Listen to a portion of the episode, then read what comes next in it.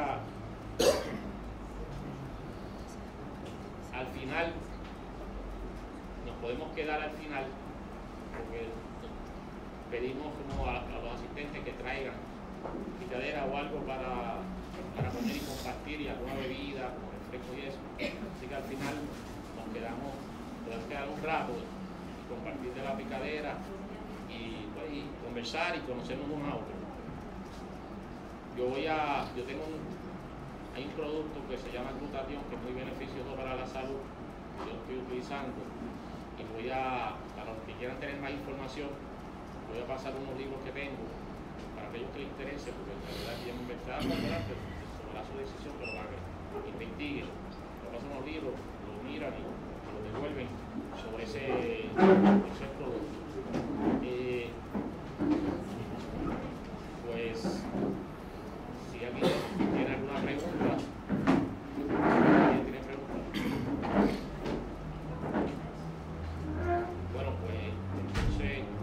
va a estar disponible, cualquier cosa se pueden acercar, pueden preguntar, con mucho gusto pues les doy información y de nuevo, pues, sigan, o sea, vuelvan a, las charlas que damos. aquí y ahora, este, ustedes muchos conocen, y si no, pues, el doctor Jorge Torres Carrastillo, quien ha muy gentilmente nos ha dado charlas anteriormente que buscan mucho.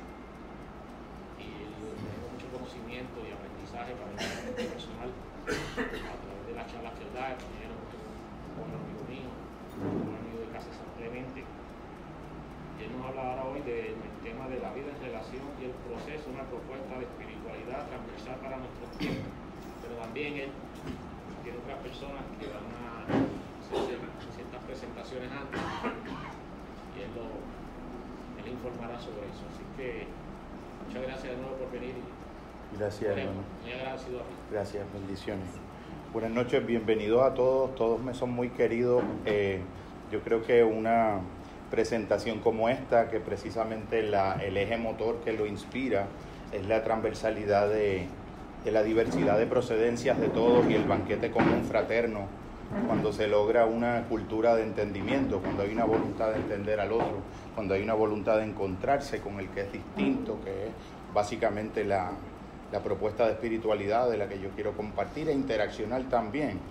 A mí me gusta que el proceso tenga esa fluidez como de un carácter de taller, que tenga un elemento de interacción, muchas reflexiones que he hecho con el poeta Eric Landrón eh, por muchos años, con Federico también, eh, diferentes seres humanos, mi maestro de noveno, décimo, undécimo grado, Gregorio Andújar Rangel, uno de los grandes hombres de mi vida, eh, mi primer gran maestro, la primera persona que yo admiré así descomunalmente, ahora es mi amigo, me, me honra su amistad, y fue ese, ese ser humano, ese conspirador luminoso que hizo que cuando yo acabara mi noveno grado, yo fui a donde mi papá y le dije, yo quiero ser filósofo. Mi papá me quería llevar a un psicólogo, mi mamá me quería llevar a un sacerdote, pero yo insistí en que quería ser filósofo. Gracias a ese compañero, yo creo que en la vida de uno hay la presencia de grandes maestros son como un antes y un después que nos cruza la historia, no las partes.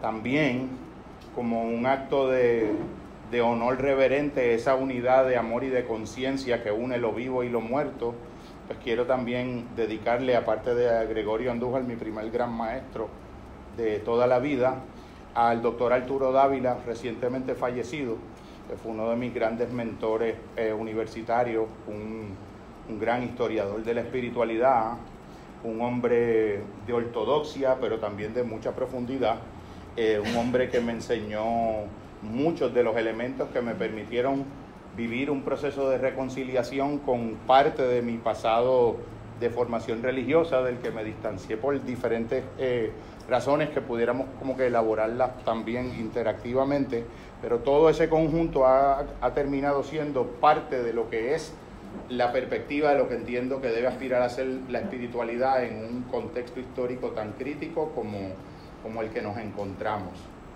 Yo le voy a pedir a Mario Pucci, que es como un, un gran hermano menor, hijo, amigo, compañero. Él es maestro de yoga y trabaja con un poco con, con los procesos de relajación y de silenciamiento. Que nos va a compartir una pequeña experiencia de sonido para entrar a, a unos estados un poco más acompasados y poder entonces continuar el espacio de los contenidos.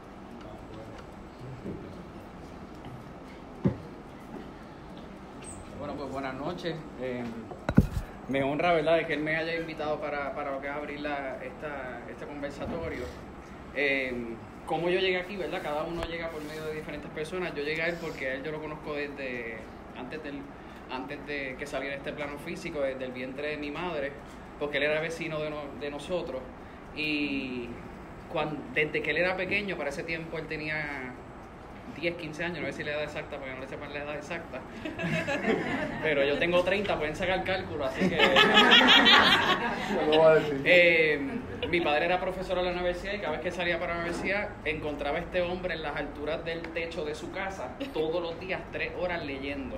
O sea que lo que él nos viene a decir hoy a nosotros son prácticas, son aprendizajes que más allá de lo teórico y que nos los invita, nos los dice a nosotros, eh, son prácticas de toda su vida. Así que para mí toda, cada una de las palabras que este hombre dice tiene mucha credibilidad, me la llevo acá adentro. Y ayer precisamente estábamos hablando y él me dice, le dice a mi madre, tú lo pariste y yo lo cociné. Porque él dice, tú lo pariste y yo lo cociné, porque en la casa de él había un horno gigante que él la sacaba las parrillas y yo con tres años él me metía allá adentro y me amenazaba con que iba a prender el horno. Y después cuando no era suficiente me sacaba y me metía a la secadora y decía que iba a prender la secadora. Pues, ¿y por qué yo traigo esto? Porque así como nuestra madre nos trae, nosotros tenemos siempre diferentes maestros que nos van como horneando, nos van preparando y nos van dando enseñanza y nosotros finalmente somos, somos, somos el famoso cupcake que todo el mundo quiere y más que todo el mundo quiere, el que puede emanar, el que puede proyectar, el que puede dar a sentir a otro. Y aquí me encontré muchos maestros, porque todos son muchos maestros, maestros de yoga, una, una persona espectacular que, da unos talleres de, de, lo que es el dolor, el perdón, que cogí un taller espectacular con ella.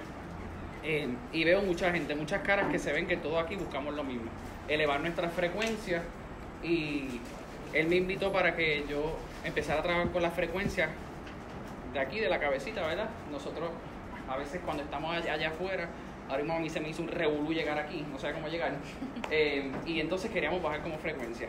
Así que, ¿nos van a pagar un poquito la luz? ¿O bajar la frecuencia? Para que, si quieren, hagan grounding con, la pie, con, con el piso, los que estén con las piernitas cruzadas o con las piernas arriba, va. Sí, va. No, no, déjala de acá prendida, sí. Eh, ahorita pasamos un aceitito para los que pudieron, pero si no, pues cierren sus ojos. Les invito a que cierren sus ojos, sus ojos pongan sus manos sobre sus rodillas. Ponen sus manos sobre sus rodillas, cierran sus piernitas, las ponen sobre, sobre la tierra. Hacemos grounding con la tierra. Y vamos a comenzar con tres inhalaciones lentas, suaves y profundas.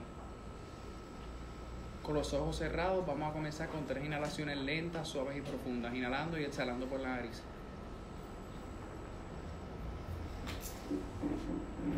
Vamos a conectarnos con nuestra respiración.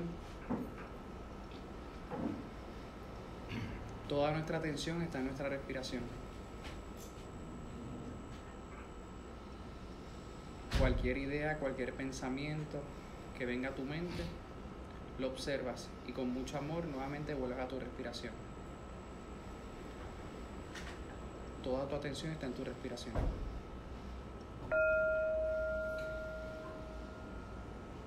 Ahora vamos a inhalar profundamente, inhalamos por la nariz, retenemos el aire por 6 segundos. 1, 2, 3, 4, 5, 6. Suelta por la boca.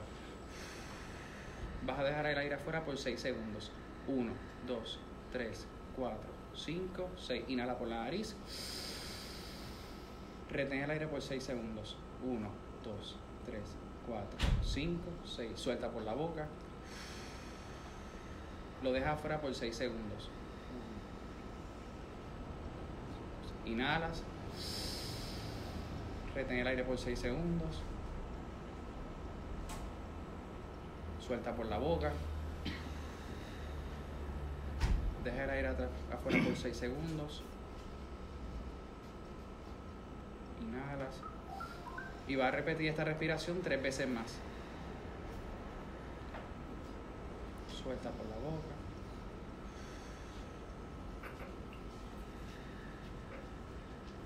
Inhalas.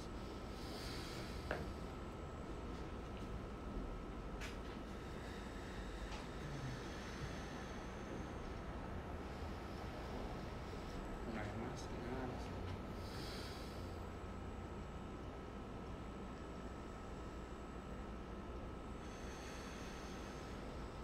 Ahora nuevamente vuelve a tu respiración normal, inhalando y exhalando por la nariz. Siente como el aire entra frío y como sale caliente.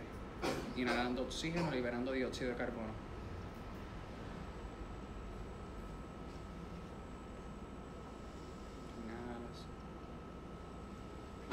Te conectas con la comodidad de tu cuerpo. Te haces consciente del aquí y del ahora.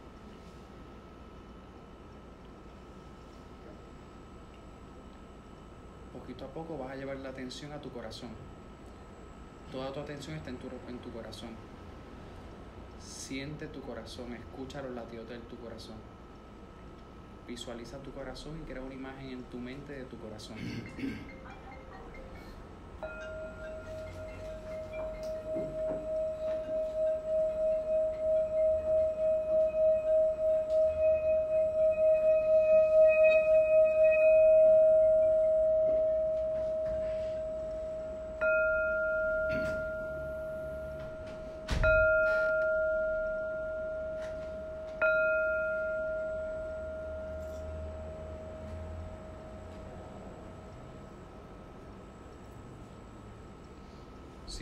De tu corazón, cómo se apacigua todo tu cuerpo, cómo te haces consciente de cada una de las partes de tu cuerpo.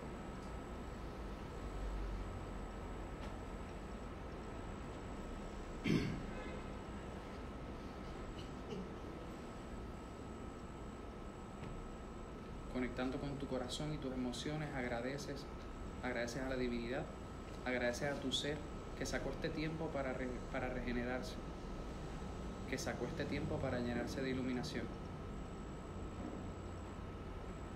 Eres compasivo contigo, eres agradecido contigo y eres amoroso contigo.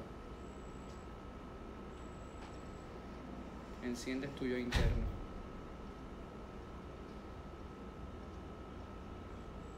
Ahora poquito a poco vas moviendo los dedos de los pies, los dedos de las manos Abres tus ojos y poquito a poco va volviendo aquí y a la hora.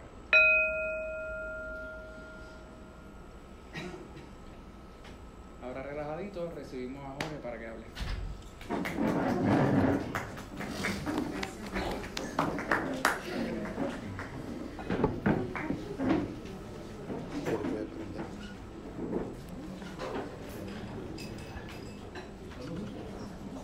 Me gusta comenzar el proceso eh, de cualquier contexto de aprendizaje, no solamente de enseñanza, porque es que es circular, eh, con tres premisas básicas que suelo reiterarlas en todas y cada una de las experiencias eh, de las que soy participante.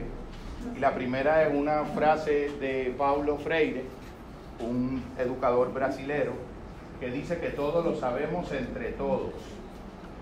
Automáticamente uno escucha esa frase y se coloca como en una plataforma de igualdad, como en una mesa redonda, esencialmente antijerárquica, donde cada cual tiene una aportación insustituible e imprescindible en el proceso del conocimiento, del banquete del conocimiento. Cada uno es experto de su propio mundo referencial, incluso cuando uno realiza tareas psicoterapéuticas y participa de procesos de sanador de un ser humano, el otro ser humano es el verdadero protagonista y dueño de su propio proceso porque es el experto de su mundo. Uno es el más gentil acompañante de ese espacio de transformación y no existe aventura de conocimiento que no sea una empresa compartida por un gran todo, por una gran unidad de todas las partes. La segunda eh, frase que me parece también imprescindible, bienvenida Clara, parece también imprescindible, es una frase de Leonardo Boff que dice que nadie es tan rico como para que no pueda recibir algo de alguien, ni nadie es tan pobre como para que no pueda darle algo a alguien. Una verdadera subversión de lo que es ser privilegiado o no serlo, porque todos compartimos la misma contingencia de la vida. Estamos en el mismo Titanic. Hay algunos en el área donde suenan los violines, hay otros en la caldera abajo pero cuando se hunde el barco se hunde completo. El agua siempre va a llegar al área de los violines.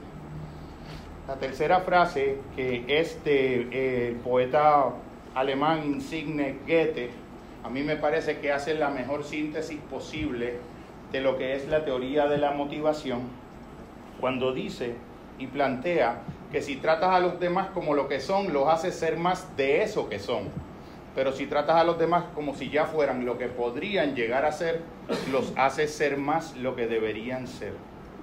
Usted se imagina que con esa frase casi uno puede ser un agente de cambio infinito en el mundo, que uno vaya por la vida viendo las posibilidades en otro ser humano por adelantado al propio ser humano verlas en sí mismo. Que yo pueda ser como un detonador, como un encendedor, decías tú en Facebook, que era como una llama que uno va llevando y uno va de algún modo extendiendo. Eh, una llama, en el caso de la espiritualidad, es algo bien maravilloso porque la espiritualidad no es una contabilidad simple y aritmética, tú la compartes y la aumentas para ti, no la pierdes, la aumentas para ti más el otro la obtiene. Y así es la propagación del fuego. Eh, también quisiera explicar un poco la razón de ser de, bienvenido Mario, la razón de ser de el, título.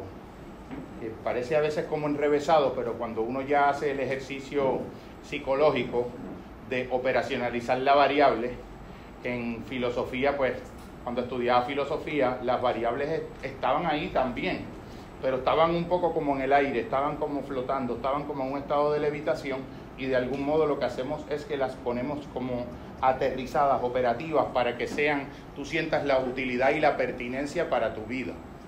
Eh, la vida en relación, a lo que me refiero, es a la capacidad que podemos alcanzar a tener y a cultivar incesantemente los seres humanos para poder conversar con lo distinto a través de la vida en relación.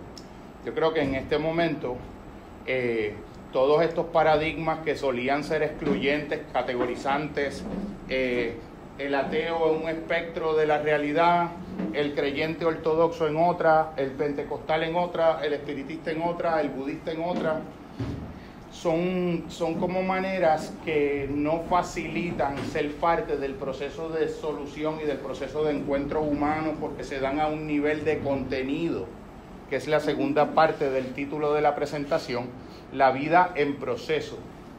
Nos movemos siempre como en dos niveles de las cosas, contenido. Creo en esto o creo en lo otro, eso es contenido. Proceso es unificación interna, movimiento de desarrollo. Por dar un ejemplo, en los congresos mundiales de las religiones, el, el estudioso Joseph Campbell, mitólogo comparado, eminente, él decía que como observador de estas experiencias, él se daba cuenta que cada vez que concurrían diferentes representantes de diferentes credos en el intento de ser ecuménicos y de llegar a unos entendidos, los teólogos y los jerarcas de las respectivas confesiones nunca se podían entender entre sí, pero los participantes contemplativos y místicos hablaban el mismo idioma.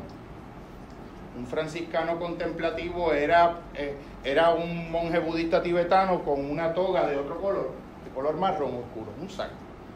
Y lo mismo a la inversa él iba, él iba viendo que de alguna manera hay una parte en el proceso cuando se torna vivencial y de proceso de inquirir, diría el compañero, eh, muy, acertadamente, se crea esa unificación estructural que los credos lo que hacen es que lo separan.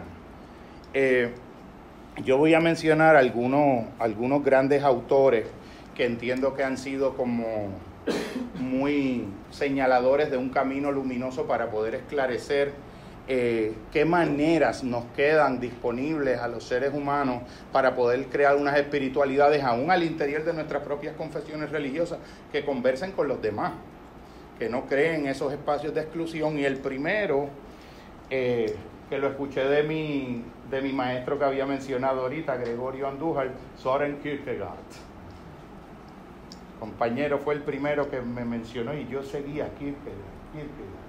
¿Quién será este hombre Kierkegaard? Ahora puedo decir, es el primer gran existencialista del, mundo contemporáneo.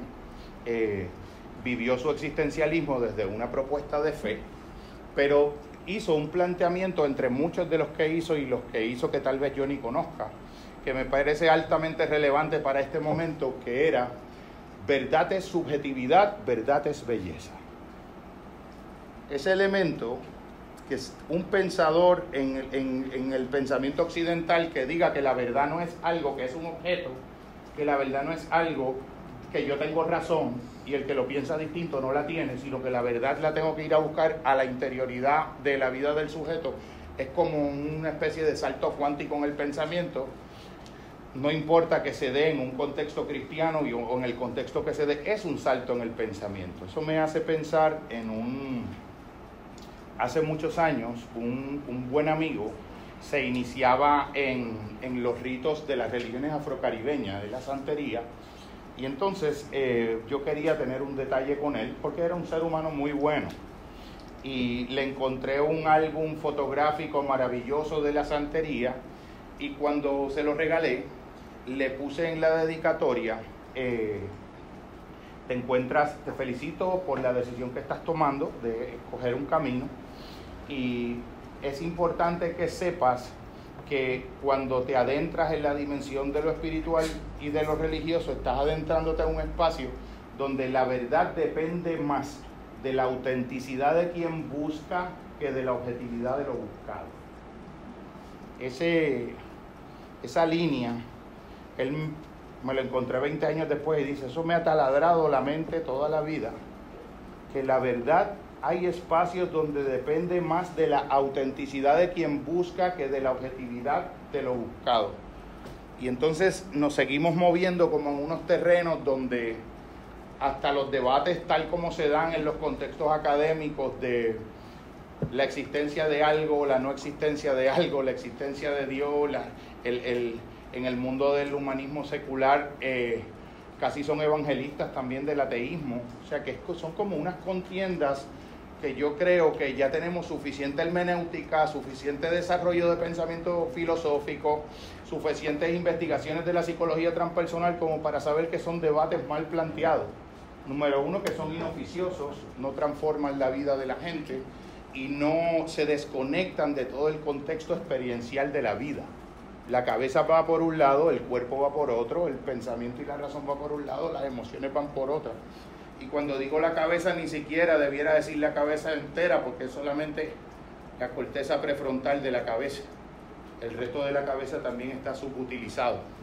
No, no como los que dicen que usamos menos del 7%, lo usamos todo, pero lo usamos mal usado y mal integrado entre sí. Lo usamos todo, pero lo usamos mal usado. Eh, también el, concepto de una espiritualidad transversal me parece que es... Eh, no te había reconocido, Lisa. Bendiciones. La, el concepto de una espiritualidad transversal, eh, yo me hago la representación que es como un eje que transversa, lo dice la palabra, que cruza todas y cada una de las dimensiones y partes de una vida humana. Nosotros como somos tan especializados y todo lo vemos en conceptos que de algún modo se excluyen entre sí, este es abogado, yo soy psicólogo, Federico es pintor, eh, Gregorio es maestro, Matildita es maestra, Erika es poeta, Carlitos es catedrático, eh, Mirla, maestra. como que creamos unas separaciones conceptuales y de algún modo no podemos ver cómo existen dimensiones que transversan todas el resto de las dimensiones. Nos vivimos como en cubículos, como en partes mi parte financiera, mi parte eh, laboral, mi parte sexual y mi parte entonces espiritual. Yo pienso que de algún modo el Oriente nos lega, tenemos que aprender mucho de esos hermanitos y gracias también por ese, este maravilloso libro que lo recomiendo mucho, me lo regaló la compañera Damaris, una deuda de gratitud ahí enorme, tremendo libro este, eh, Without Buddha, I could not be a Christian. Es un pensador que desde la cristiandad eh, se enamoró de una mujer budista, la hizo su esposa, fue feliz al lado de ella, pero tenía que entender cuál era el mundo referencial de la mujer que amaba y decidió tender ese puente para ir a ver cuál era ese mundo. Y fue concluyendo en su vida que haber respetado la posición de otro ser humano y haber haberse tomado la molestia de tener una voluntad genuina de entender al otro, no de juzgarlo, de entenderlo primero y después entonces hacer la evaluación que fuese, transformó su perspectiva de lo que era ser cristiano.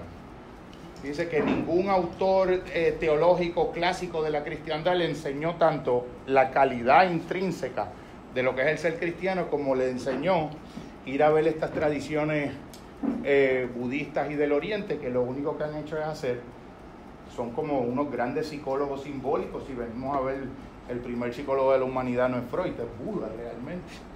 Porque en realidad no se está trabajando en un elemento de una autoridad, sino en un elemento de ir a la conciencia como se acude a un laboratorio, como se acude a un espacio donde uno verifica y contrasta diferentes posiciones y diferentes posibilidades de la conciencia.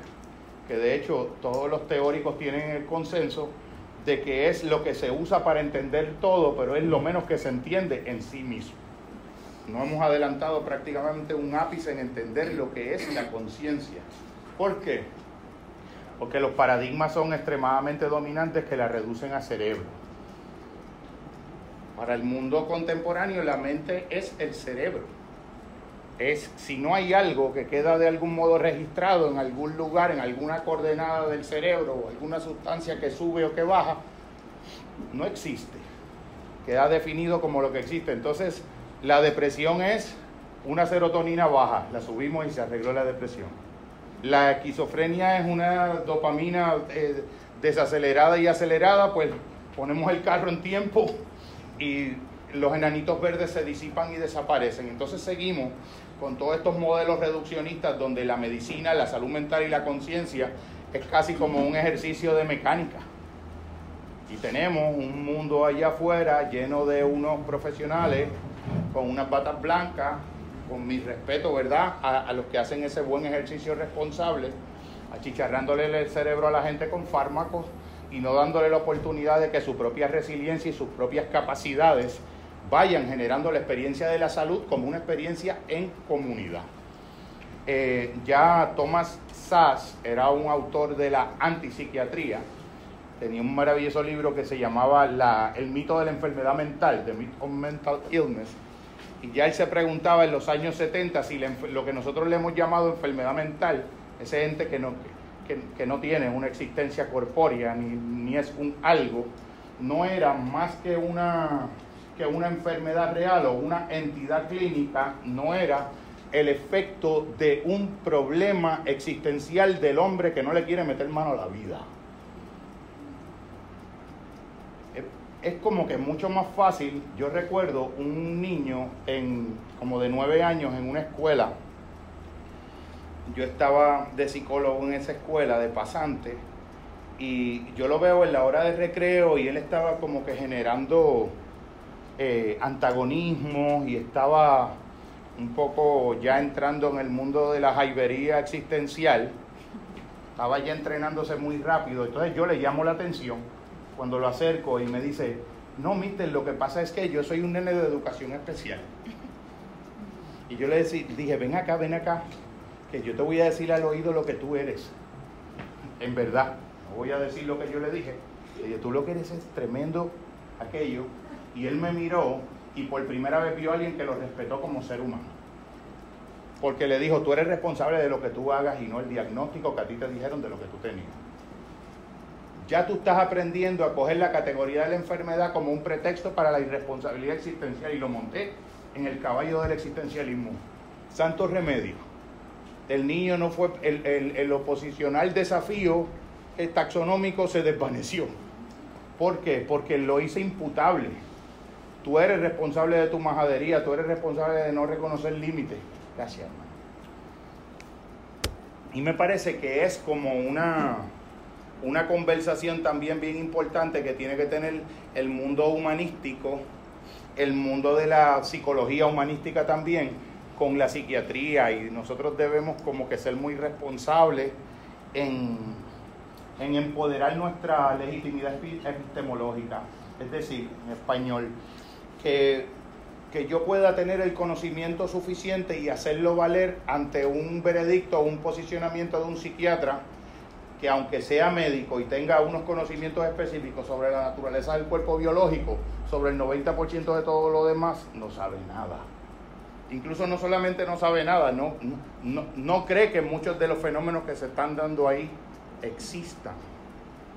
Ya tiene predefinido por adelantado de lo que es lo real y no es lo real. Entonces yo digo, ¿dónde está el espíritu científico en alguien que por adelantado adjudica lo que es lo real y lo que no es lo real? No se abre a un verdadero espíritu de indagación como ya 2500 años antes había hecho Buda. Que lo primero que te dice es no aceptes pasivamente lo que yo estoy diciendo. Yo no soy ninguna figura de autoridad pontificia. Yo sencillamente soy alguien que soy tan humano como tú, que hizo un experimento al interior de su conciencia, que tú lo puedes hacer porque tienes la misma conciencia mía. Hazlo en el laboratorio de tu conciencia, valídalo o invalídalo y ven a compartir los resultados conmigo esa comunidad de compartir resultados que se llama Sangha, se puede llamar Ashram también, eh, de algún modo es una fuente de construcción de conocimiento. Y ese conocimiento existía, si decimos, ponemos, fijamos el, nacimiento de la ciencia para el 1700 más o menos, 1600 y pico, Francis Bacon, nos vamos hacia atrás 1650 años más 500 más, hace 2200 años, sin contar los Vedas y los Upanishads, pero de 2200 años ya se trabajaba la conciencia con la seriedad que en los últimos 400 años se dejó de trabajar. No se valora la conciencia, no se valora la metáfora, no se valora la poesía, no se valora el símbolo. Se valoran solamente y se reconocen como verdades solamente lo que se puede medir, matematizar, meter en una placa de Petri, hacerlo en un laboratorio con un microscopio o un telescopio. Y no sabes que la conciencia está llena de instrumentos, que la conciencia es una es algo tan más mágico que todo lo que vio Alicia en el País de las Maravillas.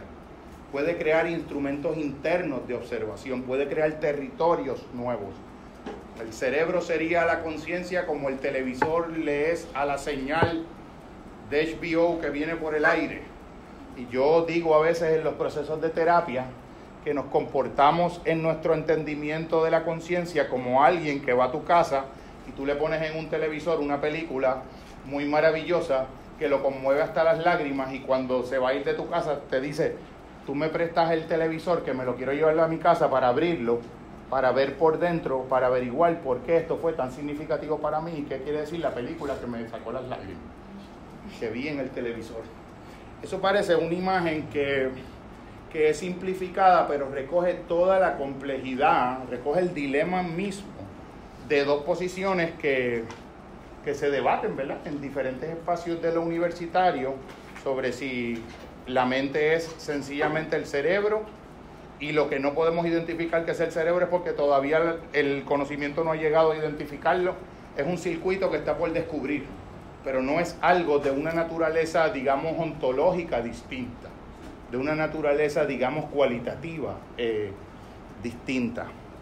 Yo pienso que por otro lado, en el mundo de la religiosidad, eh, se ha caído en el mismo mal porque es como si fuera el mismo modelo y el mismo paradigma y se quiere hablar eh, de la existencia de Dios o de la no existencia de Dios como si fuera un problema de analizar la composición de un mineral, de una piedra, de un río, de un fenómeno estrictamente atómico, nuclear, físico. Entonces yo creo que ahí como que de algún modo erramos el camino.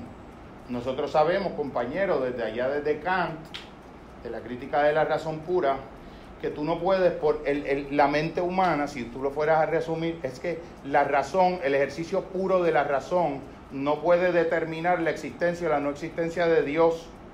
Y en ese sentido, pues tú lo que estás diciendo es que cualquier intento posterior a esa demostración incontrovertible y definitiva de ese gran pensador que fue Kant, de querer seguir dirimiendo ese conflicto de esa manera, con ese vocabulario, desde ese antagonismo, es un problema mal planteado, un pseudo problema.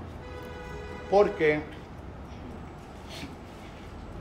las verdades vivenciales, las verdades del corazón se parecen más a lo verdadero que puede ser la sensación que yo tengo si veo un cuadro tuyo, Federico, que me emocione, cuando Eric, eh, cuando tú declamas eh, No me rendiré boricua, que yo lloro y siento que te va a dar un ataque al corazón eso que yo siento, yo sé que es verdadero, yo no puedo ir a un laboratorio o a coger un registro de un MRI para demostrar que fidedignamente es verdadero y me conmueve hasta el tuétano. Pero yo sé que es verdadero. Incluso en el mundo de la ciencia, lo más curioso de todo es que si tú vas a la vida de cada uno de los grandes descubridores de la ciencia, ellos no supieron lo que supieron porque lo demostraron en el laboratorio. Ellos lo sabían de antemano y lo habían tenido en un sueño, haciendo el amor con su compañera en una campiña francesa. Eh, Poincaré miró un árbol y de momento vio la configuración y vio el teorema allí en el árbol, paseando por Francia. Y él dice en su libro, cuando llegué a casa hice la demostración matemática por disciplina. No porque la demostración matemática le iba a decir si era cierto o no, ya él sabía que era cierto Y Einstein sabía que era cierto cuando se montó en, la, en, en, el fotón, en el rayo de luz, pensando si estoy en un rayo de luz como si estuviera cabalgando un caballo y sube, es un experimento mental completo. Era, eh, lo estaba trabajando con la conciencia. Después viene el laboratorio, estaba el bosón de Higgs ese, la partícula de Dios, 50, 60 años antes, él lo sabía en la mente. Él hizo el modelo matemático y 50 años después hubo un instrumento para demostrar si era cierto o no. Él lo sabía, él no necesitaba los 5, creo que son 5 billones de dólares que cortó el acelerador ese de partículas, que son como 5 países que, que lo montaron por Bélgica, por allá, no sé exactamente dónde fue. Para 50 años ver esa partícula que ni siquiera vieron la partícula, lo que vieron fue una foto de una huella que dejó algo, algo que pasó, porque ni siquiera es algo en el mundo eh, subatómico, hay un registro de algo que pasó, que lo retrataron y pasó como una sombra. Ah, mira, ese el, el bosón de Higgs. Él lo sabía en la conciencia. Nosotros hemos perdido la confianza en nuestra herramienta fundamental de generar conocimiento, de generar hermandad, de generar sabiduría, de generar encuentro, que es la conciencia. Dicen que nosotros somos unos animales que hacemos utensilios, homo faber, pero la, la fábrica esencial de herramientas es la propia conciencia. Son herramientas cognitivas. Puedo salir del cuerpo, puedo ir, a, puedo ir a Nueva York y ver una pareja querida que está ya siendo feliz en este mismo momento y puedo regresar. Puedo verificar cómputos matemáticos, puedo hacer como el compañero Oscar López, que hacía ejercicios de matemática para no enloquecer en la prisión. Como hacía el compañero Elisa Escobar, que pintaba paisajes de donde él vivía y, lo, y miraba la pared y veía a través de la pintura y salía de la prisión o como hacía Nelson Mandela, que recitaba todos los días el poema de Thomas Hill, Invictus, que es mi arma es inconquistable, soy el capitán de mi alma. Todo eso lo hacían con la conciencia, no lo hacían solamente con un poco de neurotransmisor que subía o que bajaba. Obviamente hay un, eh, somos una unidad psicosomática, pero hay un proceso que es esencialmente no es que sea misterioso, es que es descubrible por medios distintos de los que nos han impuesto a reconocer como métodos legítimos. Yo miro el rostro de un ser humano y el mismo Paul Ekman, investigador de, la, de, las, eh, de las expresiones emocionales en los rostros eh, y de las mentiras, Light to Me. Eh, cómo detectar mentiras, se llama el libro, pero eso es como un ID publicitario, es mucho más ambicioso. Él encontró en sus investigaciones que una persona que medita habitualmente puede reconocer la emoción de verdad y el grado de verdad en alguien o de falsedad de sencillamente estar frente al otro ser humano. Su propia conciencia es un instrumento que lo siente. Tú, ustedes se conocieron y tuviste una hermana, tú lo supiste desde el momento. Eso no fue una prueba de algo, ni eso, tú lo sentiste automáticamente y tú sabías que era cierto. Eso va, eso va más rápido que la velocidad de la luz, el pensamiento es más rápido, va más rápido que cualquier argumento. Obviamente, tenemos que tener una cierta disciplina para poder crear un, un lenguaje que pueda ser compartido. La hermenéutica habla de crear ese terreno común. Es decir, que cuando yo te voy a hablar a ti, yo debo aspirar a entender tu mundo interior lo suficientemente como para poderme comunicar en tus propios términos cuando yo te estoy escuchando a ti, yo debo traducir lo que tú estás diciendo más allá del lenguaje de los contenidos en el que me lo estás diciendo, a la esencia de lo que eres tú. Si no, yo pensaría que si yo soy darwinista no tengo nada que aprender de Kierkegaard, porque Kierkegaard era cristiano. Ahí ya me fui 17, me fui en el antagonismo de los conceptos. Yo, pero deja ver qué este individuo dice. Yo estuve leyendo eh, recientemente un libro de un teórico maravilloso, Robert Sheldrake, que obviamente pues en la, en la comunidad científica dura pues es bastante descartado, pues a mí me parece tremendamente genial y amerita ser escuchado. El libro se llamaba The Physics of Angels, la física de los ángeles, y él lo que está haciendo, él lo que hace en el libro es que toma pasajes de Albert Einstein y pasajes del Tratado de Santo Tomás de Aquino sobre los ángeles Y entonces te hace el, el siguiente ejercicio. Aquí donde, donde en cada momento en este párrafo de Tomás de Aquino, donde él dice ángel, quita ángel y pon fotón. Y aquí donde está diciendo Albert Einstein fotón, quita fotón y pon ángel. Y después contrasta.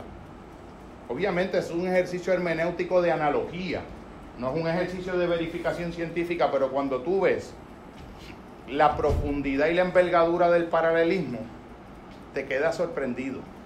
Cuando tú ves que, por ejemplo, en el estudio de la en el estudio de las ondas electromagnéticas del Sol, hay patrones estructurales que son análogos al de las electroencefalografías del cerebro y que tienen unos patrones que de algún modo oscilan y que, y que, y que son convergentes con lo que hablamos fenómenos atmosféricos. Pues ya eso, aunque uno no tenga que llegar a conclusiones, pero alguna inquietud como que produce ver que en diferentes manifestaciones del universo se dan unos patrones estructurales que son altísimamente análogos y casi, casi pareciera decir, si voy a abusar un poco de la metáfora y del antropomorfismo, que parece casi pensamiento el orden de esa, eh, el orden de, esa, de ese tipo de manifestación. Tú coges algo material y yo cojo un pedazo de papel y lo rompo en dos. Y, y ese dos lo rompo en dos. Y ese dos lo rompo en dos hasta que tengo la unidad mínima de lo que es papel y voy después y lo rompo en dos, que ya no es papel, eh, es dividiendo la unidad mínima de lo que es papel.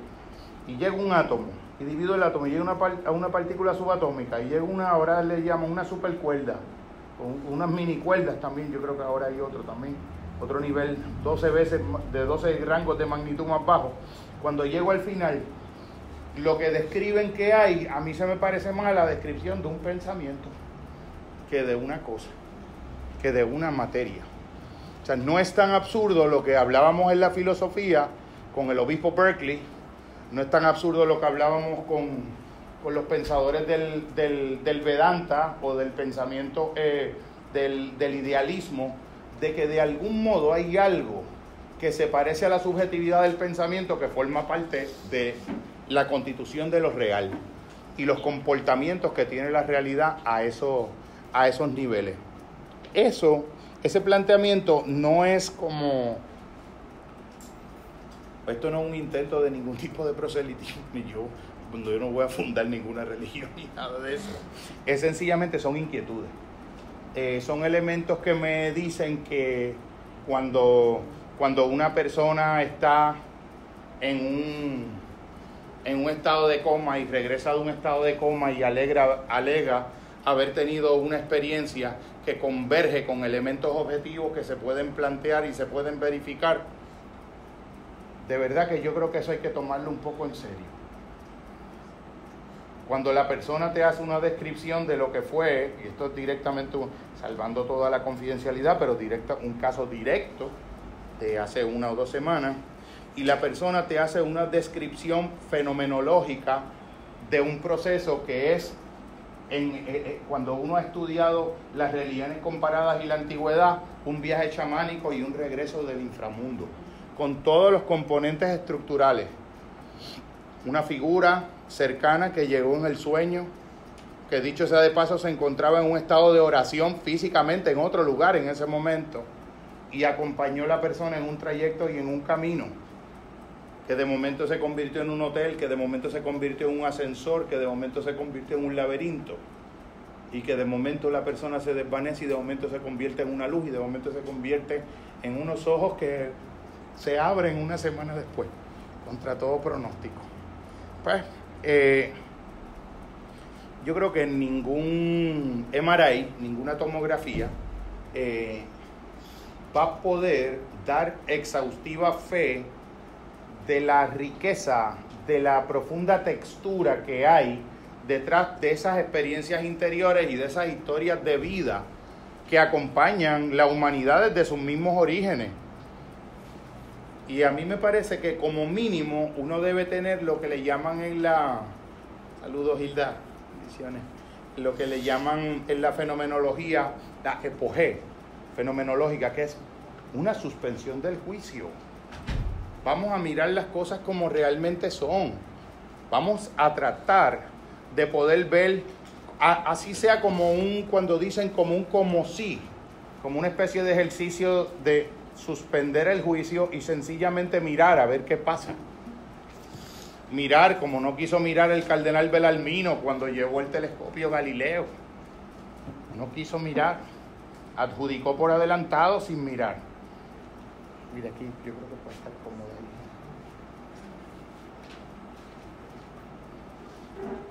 Bendiciones, bienvenidas, alegría, qué bueno. Eh, y entiendo que hasta cierto punto es como una, una disposición a tener una mirada más naturalizada, una mirada un poco más inocente. Después siempre va a haber tiempo para los cálculos, para los cómputos, para los diferentes, para los antagonismos conceptuales, para los debates de si sí o si no, pero, pero no perder ese contacto de primera mano, de primera persona eh, refrescante. No,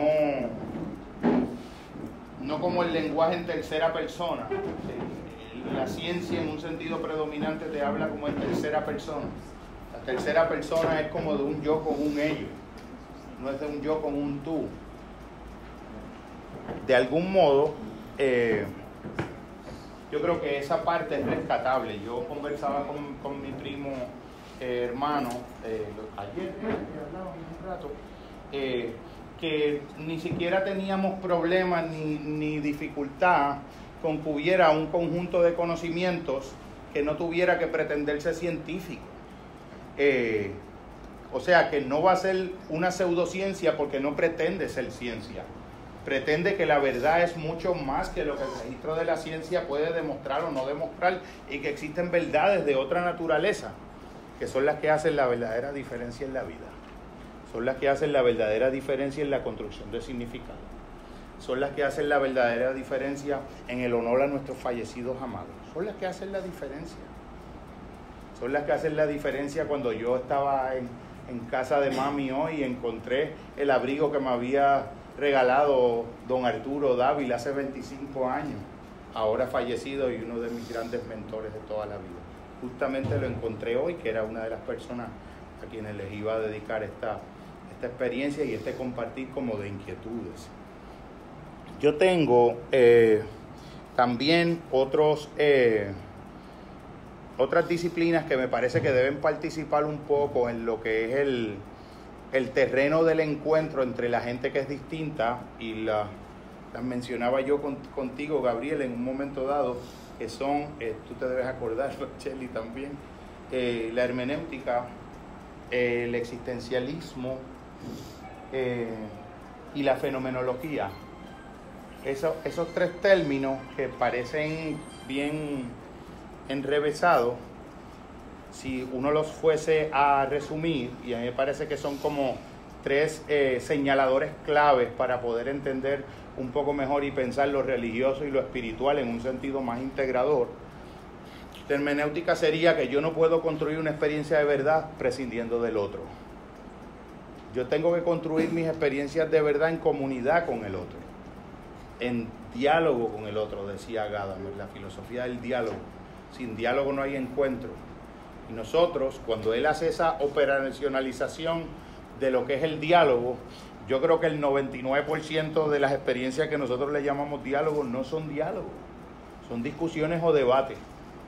Vamos a salir de la experiencia con una pulsión desenfrenada de sentir que tenemos razón el otro está equivocado. Incluso ni siquiera a veces de, discusión, de puro debate. Casi de anular la subjetividad del otro como alguien que legítimamente puede pensar distinto. La hermenéutica en eso yo creo que es algo muy válido. Le comentaba yo a mi sobrino eh, los otros días que ya en la época en que Santo Tomás de Aquino, en el siglo XIII, va a París, ellos tenían una cultura del, debate y del diálogo fértil y tenían el, término, me lo memoricé en latín, las cuestiones disputadas, cuestiones de disputa, que son temas en relación a los que existen diferentes personas que lo ven distinto y se sientan a conversar esa diferencia. Pero había un protocolo Tú no podías sentarte en la mesa a ser un interlocutor legítimo y válido del otro sin pagar un precio. Uno de los precios que recuerdo era que yo antes de conversar con alguien mi diferencia con el otro, yo tenía que exponer la posición del otro y aspirar a exponerla no solamente en unos términos que el otro me diera la validación de decir precisamente eso es lo que yo pienso, sino incluso que intentar hacerlo mejor de lo que el otro podía exponer su propia posición. Solamente cuando esa validación había, se había realizado, entonces yo planteaba mi punto. Verdaderamente nosotros hacemos eso cuando nos encontramos con el otro. El pentecostal hace eso cuando se encuentra con el católico. El ateo hace eso con, cuando se encuentra con el creyente. Si para el ateo Darwin es la Biblia de él, es la misma actitud. No tiene que ver con lo que crees o con lo que no crees, es una cosa más estructural, que me parece que es lo que yo creo que la mirada de la psicología puede arrojar mucha luz y yo pienso que dentro del rol del psicólogo, la psicología de la religión y la psicología de las creencias es un campo muy desatendido y pienso que el psicólogo puede empoderar mucho mejor en espacios comunitarios, en espacios confesionales, mejores maneras de que lo diverso pueda construir experiencias nuevas al interior de cualquiera de los espacios, experiencias mucho más flexibles.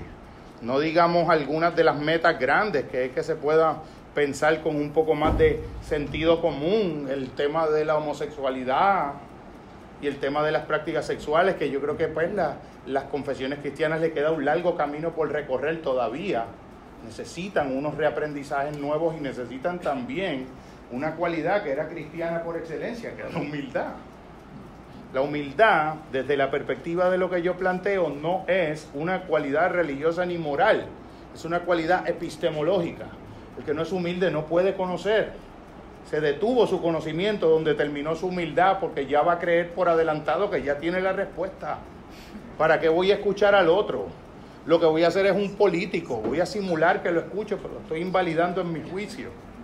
O uno puede decir la buena conciencia que cuando uno está hablando con el otro, el 100% de uno está en esa escucha y no está construyendo la respuesta que uno le va a dar al otro por adelantado. El otro está hablando y ya tú estás, es casi un ejercicio de artes marciales, de kung fu contra karate.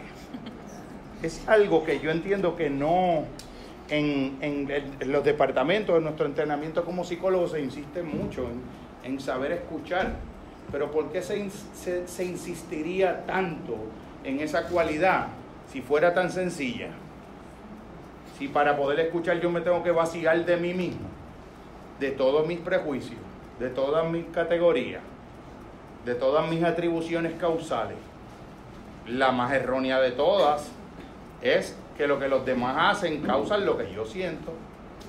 Esa es la peor de todas. Si fuera pentecostal diría mentira del diablo. Es verdad. Que lo que el otro hace causa lo que yo siento como si el otro tuviera un control remoto. Cambia la programación mía. Yo soy un Netflix que el otro controla y cambia la programación. Ya venía desde la antigüedad, desde Epicteto. No son las cosas las que nos afectan, sino la interpretación y los juicios que sobre ella hacemos. Yo lo veo en un 90% o 10%. Lo que el otro me hace es menos de un 10% de lo que mi construcción de eso hace que yo sienta. Yo sé que es una idea que es bien retante, pero si tú la llevas hasta las últimas consecuencias, transformas tu vida. Transformas tu vida porque te vuelves lo contrario de la persona que, mencionaba yo, Damaris, de aquella persona que decía que mi, mi esposa es una fábrica de infelicidad. Un amigo que me decía, mi esposa es una fábrica de infelicidad. La produce el por mayor, tiene una fábrica, genera. es un producto, ella hizo de la infelicidad un producto. ¿Pero por qué? ¿Por qué se da esa experiencia? Porque de algún modo ella enlazó lo que sentía con lo que el otro hizo. El, todo esta, el paradigma este de la inteligencia emocional, que yo lo, yo lo resumo, es más complejo, pero, pero por lo menos como para hacer el, el, buen, el buen comienzo y el buen cimiento, en que si yo puedo entender que lo que yo siento lo causa lo que yo pienso y no lo que a mí me sucede, y yo tengo la mitad de la pelea gana. La mitad de la salud mental la tengo gana.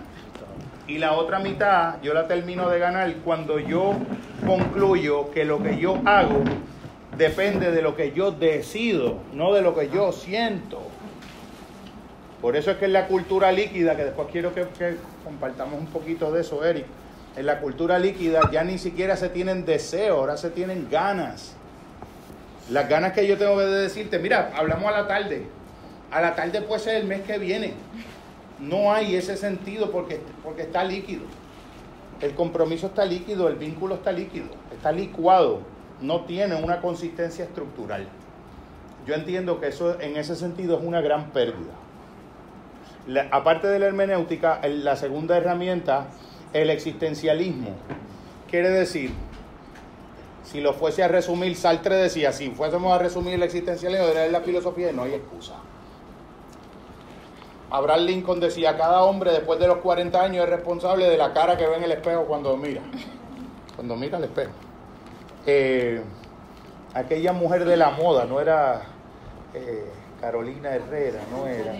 Coco Chanel, Coco Chanel decía, a los 20 años yo tengo la cara que me dieron mis papás. A los 30 años yo tengo la cara que me dio la vida, a los 40 años tengo la cara que me merezco. Responsabilidad es esencialmente de uno. Yo creo que el existencialismo no te da, eh, no decidir, es decidir. El existencialismo te, te, monta en el caballo, te monta en el potro, te pone en la esquina. Tienes que posicionarte, tienes que decidir. Y si no decides, estás decidiendo. Estás decidiendo que otro decida por ti. Estás decidiendo que las circunstancias te decidan. Anthony de Melo lo decía de otra manera en Autoliberación Interior. Si no pienso, soy pensado por la ideología que tengo dentro. El culpable no, es, no, no soy yo, pero tampoco perdón. Eso quiere decir que el culpable es el otro. No, ninguno de los dos es el programa que tengo en la cabeza. Pero mi mamá me insertó ese chip, pero mi abuela se lo insertó a ella y mi bisabuela a, mi abuela. Y mis tíos y mis primos, y ahora se, se complica un poco más porque ahora también la televisión, Instagram, Facebook. Me preguntó alguien de Estados Unidos, ¿va a hacer eso en Facebook Live? No sabía, ¿verdad? Bien, yo sé que hay algo que es un Facebook Live, pero esta tecnología no la domino. Gracias a mis queridos amigos, bendiciones, Gracias a mis queridos amigos que me ayudan con, para poder guardar memoria y registro de este, de este esfuerzo de amor, porque en realidad no, no hay de otra. Solamente por amor se puede intentar esa, esta, la comunión de los santos, como dice el, el credo niceno, el encuentro de los creyentes en la fundación de lo humano. El existencialismo te da también ese elemento de que la vida va a tener sentido si tú la asumes como un proyecto. La vida ni tiene ni no tiene sentido. El sentido es el que tú le logres dar a tu vida asumiéndola responsablemente como proyecto. Si tú me dijeras qué fe es mi fe más grande, la disciplina que, que me honro en desde ella servir, yo te diría que la premisa más esencial para mí es, que es mentira que en lo humano el, el pasado cause el presente. Es mentira pensar que el pasado es como una, como una mole de piedra que va rodando como la peña de Sísifo ladera abajo y que te determina y que la familia de origen va a ser la determinante de que seas un desgraciado, una desgraciada, de que no construyas un proyecto de felicidad. No es que sea falso, no es que sea falso, es que puede ser de otra manera. Son factores determinantes, claro que tenemos determinismo. Somos, como diría profesor Angie Vázquez, semideterministas. No somos ni indeterministas, eso ya sería ser New Age, eso sería autoayuda light, Feeling Good Therapy de California. Puede ser millonario con solamente quererlo. El disco se va a grabar solo, eso es, eh, piénsalo, medita, yoga con Marito y ya se va a grabar solo el disco. No, no, eso no es cierto. Eso no es cierto. Uno se va a morir, uno se va a enfermar, la Krishnamurti murió de cáncer en el páncreas, eh, el maestro Zen bebía whisky. Eso es la verdad. Esa es la verdad, pero dentro de eso, el maestro de Zen trató todos los días de beber menos whisky, de ser una buena persona a pesar de lo mucho que le gustaba el whisky. Y Krishnamurti aceptó su cáncer.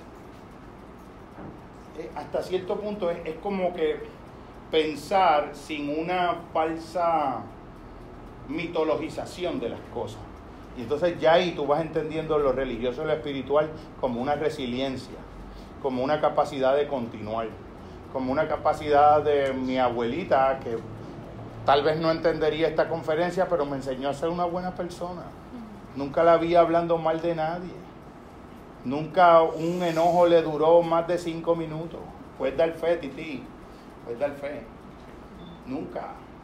Una verdadera santa viva. Eso no va a salir, no va a estar inscrita en ningún santo oral ni en ninguna geografía, en la de nuestros corazones. Ahí es que va a estar indeleblemente. Me enseñó, es una persona buena. Con segundo grado aprendió a leer para poder leer la imitación de Cristo, un libro que tuvo por 60 años hasta que me lo dio. Una persona buena, pues ella, ella ¿quién me dice que ella no está en la verdad? Si la ha vivido. Transmitió un linaje de bondad.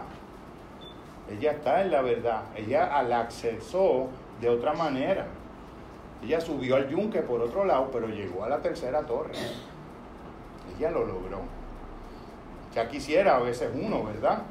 La Anthony de Melo decía que la distancia más corta entre un ser humano y la verdad es un cuento.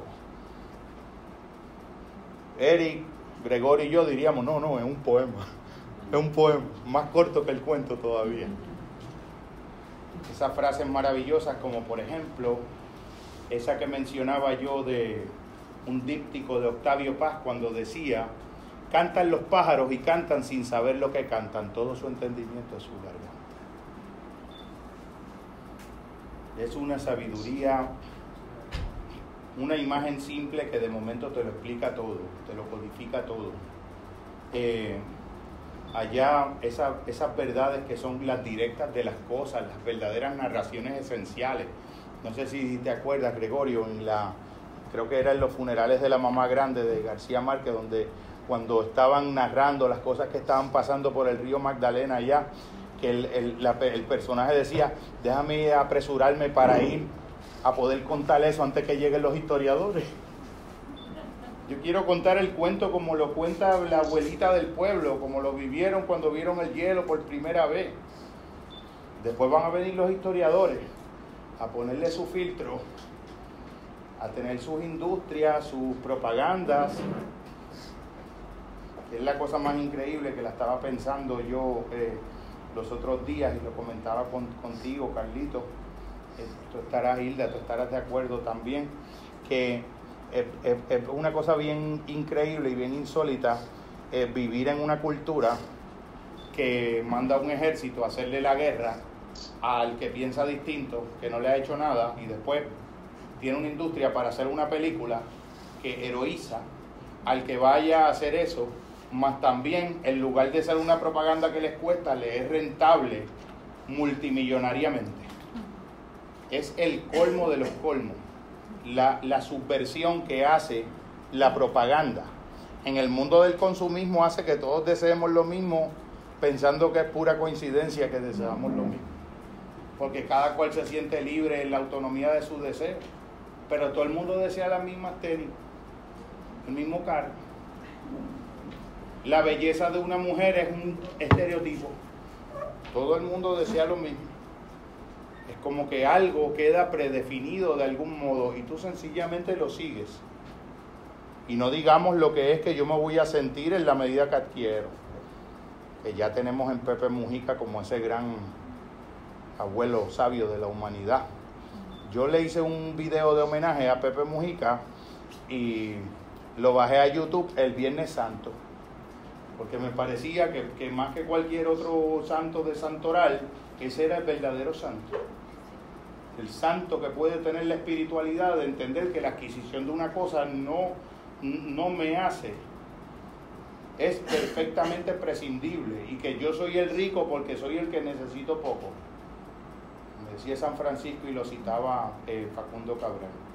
¿Dónde está la riqueza de las cosas? La riqueza de las cosas para mí está en que mucha de la gente que está aquí, yo los quiero un montón, con todos tengo una pequeña victoria personal que es singular, que es insustituible. Con todos tengo algo, una deuda de gratitud sea porque puedo servir, sea porque, porque me escuchan con amor, me tienen paciencia, cuando me excedo en la palabra también. Todos tenemos nuestros defectos. uno se entusiasma bastante y sigue, el, va por el camino real y después ya no sabe si va por el camino vecinal o por el camino real, pero como que uno tiene la sensación de que, de que llega siempre al mismo sitio porque es el centro de las cosas, la verdadera eh, esencia. El asunto de la vida en relación, también yo lo menciono porque la parte de vivir eh, en la vida, por ejemplo, relación no es sinónimo de pareja, pero por hablar un poco específico de lo que es la pareja, la, la unidad básica de la vida en pareja es como la, la institución humana más frágil de este momento histórico. Este es un momento histórico donde yo puedo decir que en siete años de servicio yo nunca he visto un participante que ha llegado porque después de hacer una introspección se ha dado cuenta que no está a la altura de la reciprocidad que se merece su pareja y que quiere desarrollar las virtudes y las cualidades para estar a la altura de lo que la otra persona se merece. Siempre han venido para, en, relación a lo que el otro no está llenando de mí. Siempre el paradigma es autorreferencial. Empieza en mi ombligo, da la vuelta por el ecuador, como el ecuador, y regresa al ombligo. No sale del ombligo y le vas a llamar pareja. Pero si es que para poder hacer vida de pareja, tú tienes que descentrarte del John, que es un chispitito. Yo, yo, a mí me sorprende, y no lo, perdón, no, no es por una cuestión crítica, pero cuando yo analizo los trabajos de Walter Rizzo, no veo la palabra sacrificio por ningún lado. Son como manuales de cómo dejar al otro lo antes posible sin dolor y sin sentido de culpa. Porque el bandido es el otro, la culpa es huérfana siempre y es bien proyectivo. Pero no veo la palabra sacrificio por ningún lado, ni por los centros espiritistas. No veo la palabra resiliencia. Es un puro emocionalismo de lo que yo siento, de lo que el otro me llena, que el otro no me llena a mí. Entonces eso como que yo pienso que llamarle a eso una literatura para tú hacer vida de pareja, como que me parece que es como que estirar un poco la sábana y es un abuso hermenéutico. Ernesto Sábato diría, es una delincuencia semántica. Le estás llamando a la cosa por el nombre que no es. Y entiendo que en ese sentido hay que crecer porque la parte de pareja, con todo el sacrificio que implica, con toda la renuncia, porque siempre hay, siempre hay en, en esos infinitos mundos de Dios eh, un, un caballero, más caballero que uno. Y siempre hay una dama más dama que la de uno, qué sé yo. Es, es el valor esencial que se tiene cuando uno elige algo, que uno le está diciendo que no o, a todo lo demás o aparte de lo demás. Y tú tienes una opción, tú tienes un compromiso, tú tienes una renuncia. Para mí, cuando eso ocurre, tú haces ese yo, ese tú, ese nosotros, tú creas una entidad que tú te das cuenta que rebasa la individualidad. La gestal dice es más que la suma de las partes. Una pareja es una gestal. Un nosotros que sea más chiquito que cada uno de los yo y los tú que están metidos dentro de nosotros es como una especie de, de pegamento con esparadrapo. Es algo que en realidad no está verdaderamente sintetizado es algo que donde no hay una genuina trascendencia. Eh, sí.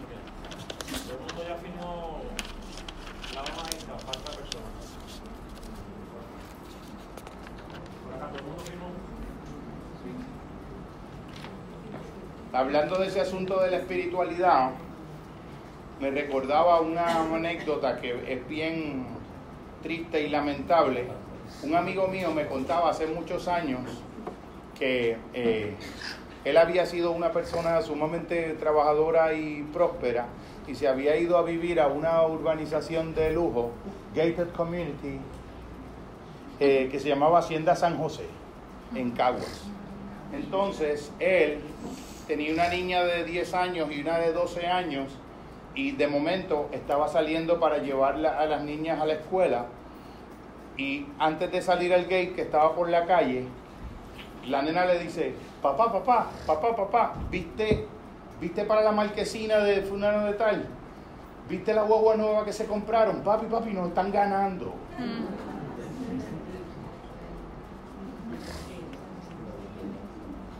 Él, el amigo mío me dice que en ese momento él sintió como si la espada de Damocles, aquella que nos ponías a leer, de Doom of Damocles, la espada de Damocles lo, lo atravesó de lado a lado, se contuvo las lágrimas y cuando dejó a las nenas en la escuela le dijo a la mujer, hemos fracasado, hemos fracasado, tenemos que empezar de nuevo esto.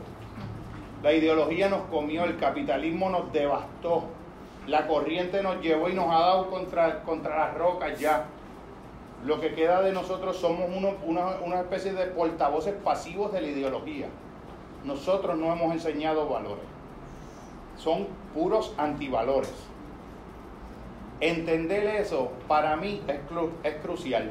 Y yo le puedo decir a un papá, tu nene de cuarto o quinto grado que no sabe la diferencia entre una Adidas y un Nike. De momento llega a tu casa y te dice que los demás nenes tienen una Adidas y un Nike. Y, el, y, y siempre, como la ley de Murphy, el Adidas o el Nike que el nene va a coger es el de 150 pesos. Eso va a ser el más caro, ¿no? No le busques, que eso es casi una, una ley. Porque ya eso está programado para que sea así, eso no es algo tan libre. Y tu niño se ensaña en que son esos los que quiere o no va para la clase de educación física. ¿Cuál es la mejor manera de amar a esa persona? Salir corriendo a plaza y comprarle las Nike porque bajo mi hijo no es menos que nadie. Mi hijo se merece lo mejor. Para eso yo me he jodido en esta vida. Yo oigo esa frase. Y allá le compraste las Nike. Pero no le enseñaste que tal vez con las Converse que tenía y valorándolas y valorando el valor de utilidad que tiene eso y no el valor de la marca, no le enseñaste a distinguir cómo esa ideología ya lo tenía atravesado. Porque la publicidad ya está tan avanzada que ya no es a los papás, es a los hijos. Antes te decía lo que le iba a comprar al hijo y ahora le dice al hijo lo que le va a exigir al papá. Eso es como la psicología al revés. De hecho, es algo como vergonzoso porque también esos departamentos de publicidad están llenos de psicólogos. Es vergonzoso. Es una, es una, una venta al capital de las cosas. Esto es un mundo donde ya si uno se sienta a hablar con un amigo un par de horas, uno es un un pendejo, un bobo que está perdiendo el tiempo, no está produciendo. Cuando en realidad es lo que construye verdaderamente la vida. La gente se dejan por mensaje de texto. Cuando envían el mensaje de texto y no hacen algo que escucha ahora, ghosting, que me desaparecí. No te expliqué, no te dije, me desaparecí no me diste lo que quería, me llevaste a un restaurante italiano y yo quería ir a uno árabe. Me desaparecí. Las redes, el Facebook, eh, toda esta situación de ego, ego, ego y más ego. Si tú me preguntas qué es la verdadera espiritualidad, pues el intento de trascender el egoísmo. Poder mirar un poquito cómo lo ve el otro. Siempre lo veo como lo veo yo, dando vuelta en círculo como un yoyo o como un hámster en un rodillo. Yo me imagino que el hámster pensará cuando está dando esas vueltas que no ha llegado porque tiene que moverse más rápido, tiene que dar más vueltas más rápido en el rodillo, como no tiene la capacidad de sustraerse, el mindfulness del que hablaba Marito, de mirarse allá en el, en el, rodillo y decir, estoy dando vuelta en círculo. Pero el hámster, el, el rodillo puede ser el desierto porque para Moisés el rodillo fue el desierto. Dio vuelta 40 años por testarudo. Podía llegar en 21 días a la tierra prometida, pero era testarudo. No hacía hermenéutica. No se completaba con el otro. ¿Te acuerdas de la ventana de Johari? Esa herramienta. ¿Y qué te dice más o menos? Que somos cuatro partes. Lo que yo veo de mí, que tú ves de mí. Libre lo que tú ves de mí que no veo yo, ciego. Lo que yo veo de mí que se lo oculto a los demás, oculto y desconocido. Lo que ni tú ni yo vemos de mí, que es por ir para abajo, el verdadero iceberg, el inconsciente. El freudiano, el junguiano y el frankliano también. Son muchos, no uno solo. Es bien diverso esa subjetividad por ahí para adentro. ¿De qué estamos hablando? Si yo ese 25% de mi conocimiento de mí mismo depende de Hilda, depende de ti, Mirla, depende de Matildita, depende de Teresa, de Titiana, de mi gran maestro griego. Son el 25%, es la mejor parte de mí que yo no me la puedo inventar de mí. Yo no sé cómo yo me veo. Yo digo, ay virgen, habrá gente que en un momento va a pensar que soy un cubano que me traiga un loro. Me decía mi mamá que me había tragado un loro de niño. Debatiendo, debatiendo. Ya me cansé de debatir, ahora, ahora es conversar y compartir. Pero debatiendo desde el cuarto grado. Ya me cansé de eso. Lo que quiero es compartir, lo que quiero es compartir inquietudes. Se puede, se puede ser un católico auténtico y entender al otro. Se puede ser un ateo y tener una espiritualidad se puede ser pentecostal y saber que no siempre que se hable en lengua es en lengua. Hay que distinguir ahí. Te pregunté en mi curso de diversidad Pablo Navarro. Pablo, y entonces en la comunidad de fe, ¿cómo ellos distinguirán cuando se habla en lenguas lenguas, la panglosia real, o cuando se habla en lenguas mezclado con enanitos verdes? Me decía, las comunidades van creando sus mejores criterios de diferenciación, sus mejores criterios hermenéuticos. Y entonces uno de ellos es los frutos. Yo hablo así cosas enrevesadas, pero ¿cuál es el fruto? Unió a la gente, hizo que tú perdonaras a tu hermano. Los otros días vi algo yo en Facebook donde en una iglesia prominente de Nueva York llegaba un, un ministro nuevo y todo el mundo lo estaba esperando y había un vagabundo allí al frente pidiendo chavitos y cosas y tratando a la gente con cariño y todo el mundo como que de soldado y después allá estaban anunciando que era para que pase nuestro ministro era el que estaba allí. Y se fue quitando la indumentaria a medida que iba en sus parapelos a medida que iba llegando a la iglesia y dice bueno yo no yo creo que de verdad la tenemos tenemos tanto que reflexionar que yo creo que yo no debo dar la homilía de hoy. Vamos a verlo el domingo que viene. Todo el mundo llorando y avergonzado. Todo una careta, todo lo que parece ser en las cosas. Yo leí un artículo con la clase de Angie Vázquez donde decía que esto es un mundo tan superficial que con que alguien tú lo encuentres atractivo ya le crees el 80% de lo que está diciendo, aunque sea pura basofia le compras el producto o el carro sencillamente porque, porque lo encuentras atractivo. Pero ¿qué es eso en verdad al final? Si todo se arruga y todo se cae al final, los saltos le da cáncer también. Si te resbalas, te vas a escocotar como quieras. Pisa una cáscara de guineo y eres un santo, te rajaste la cabeza también. La ley de física va a aplicar igual a ti pienso que parece una broma, pero es como que en serio. Yo creo que nos llenamos la boca de un montón de conceptos y en realidad, deep inside, no sabemos lo que es. No sabemos la diferencia entre una creencia y una experiencia. Estamos llenos de creencias, pero una experiencia. Oración. Oración. Repetir algo. Repetir algo con una dimensión interior de encuentro y de diálogo, repetir algo. Y como que la cosa no avanza.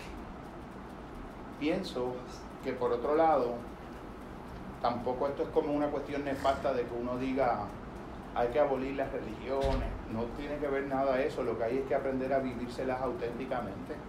Es mucho más sencillo que eso.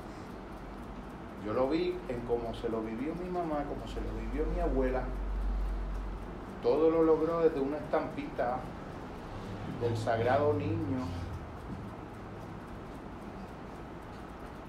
Y para mí, ahí hay una experiencia de verdad, pues yo respeto esa singularidad del otro. Yo respeto la subjetividad de la búsqueda de alguien que tiene un segundo grado. es tan sagrado y tan válido como la mía con mi universidad y mis cosas. Que si pierdo la humildad, que si pierdo el contexto, que si pierdo el amor esencial, el conocimiento es ese Yo le digo a veces a la gente allí en la oficina, mira, esos papeles que tú ves ahí, que son los grados, eso es nada si yo soy nada. Yo no me entrego aquí todos los días contigo con pasión, eso es papel de inodoro. Y no es que yo estoy menospreciando eso, porque es que bastante que hubo que sudarlo allá con Alicia, ¿verdad? Pero se sudó, se sudó. Tiene un valor relativo. Lo que pasa es que no constituye, no sustituye la experiencia del encuentro. Yo no estoy teorizando allá a nadie, ni como que estoy en una, en una cosa que yo analizo al otro y que yo le hago su conceptuación. No, el otro es una persona. Y yo me encuentro con su llanto, y yo me encuentro con su tristeza. Y soy llorón también. Y me siento orgulloso y no creo que eso quiera decir que hago una contratransferencia. No, no, eso es legítimo. Yo lo estoy sintiendo. Eso es bien válido. Eso son cosas que los entrenamientos ortodoxos y los entrenamientos clásicos no lo van a poder entender, pero te da una perspectiva distinta. ¡A Wilda!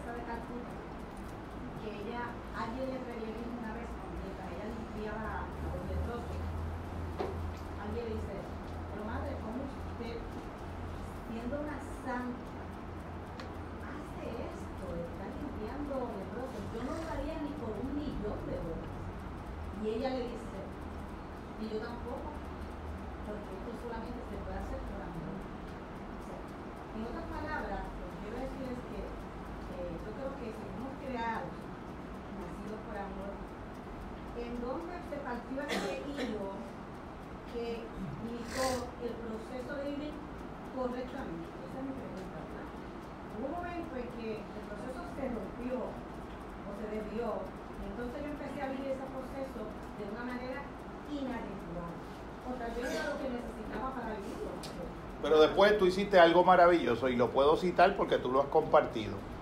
Tú eres la autora de esa frase maravillosa que yo siempre te cito cuando tú dices, cuando yo llegué a este grupo, yo llegué aquí y mi mente llegó seis meses después. Esa es la autora de esa frase maravillosa. ¿Qué tú decías? Yo seguía yendo todos los lunes y cada vez una parte de mí que no había venido a acompañarme el lunes anterior venía conmigo. Y después de seis meses yo llegué entera aquí.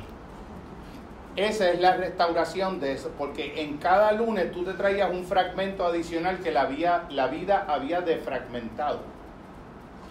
Y uno tiene como unos fragmentos por dentro, integración de partes, mira, es más o menos por ahí. Esos fragmentos, y uno tiene que de algún modo construir las experiencias interiores para ir a recuperar esos fragmentos. Los chamanes lo decían de otro modo simbólico. Cuando está el enfermo allí y está el chamán, el chamán sale del cuerpo y el alma va a un territorio donde hay un pedazo del alma de ese ser que lo perdió y lo trae de vuelta. Psicopompo le llamaban. Es exactamente eso.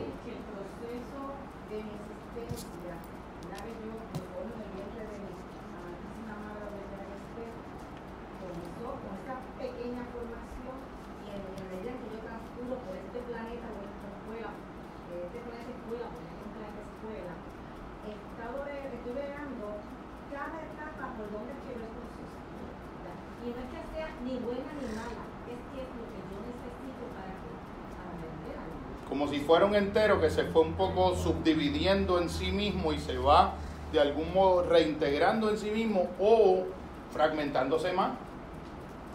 Porque si yo le doy la respuesta inadecuada a ese proceso de necesidad de, unificación, ¿Y cuál es la respuesta inadecuada?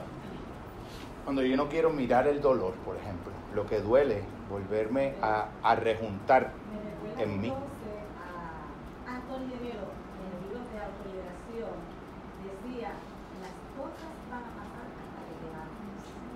El proceso de mi vida, llegó el momento en que yo me de unas cosas y dije, no, esto no. Entonces, eh, Tú lo vas como cocinando por dentro. Y llega un momento que pasa como le pasó a una amiga que se separó y los meses pasaban y como que no se divorciaba. Y decía, eso me va a llegar el momento. Después me lo contaba, es que tengo esa estrategia porque estoy separada, me voy a separar, pero al quedarme como de casada, pues me quedo en una zona donde tengo como, como un repelente para los caballeros que me vayan a pretender en ese intervalo porque no estoy lista para eso. Y ella dice que los días y los meses pasaron, todo el mundo la tosigaba, a sus familiares, mira, divórciate ya. Y ella recuerda el día en que dándose un café, transcurrido exactamente dos años, dijo, hoy es el día. Y ese día, ella no sabía que iba a ser el día, ella lo sintió dándose un café. Y ese día ella llamó al trabajo, se reportó enferma, fue, identificó un abogado, contrató un abogado, radicó la demanda, hizo ella misma el emplazamiento. Y en dos semanas tenía disuelto el vínculo que ya estaba emocionalmente disuelto hacía dos años. Hizo en 24 horas lo que parecía que había procrastinado por dos años. Lo había procrastinado en el contenido, pero el proceso estaba vivo. Estaba consolidando una estructura.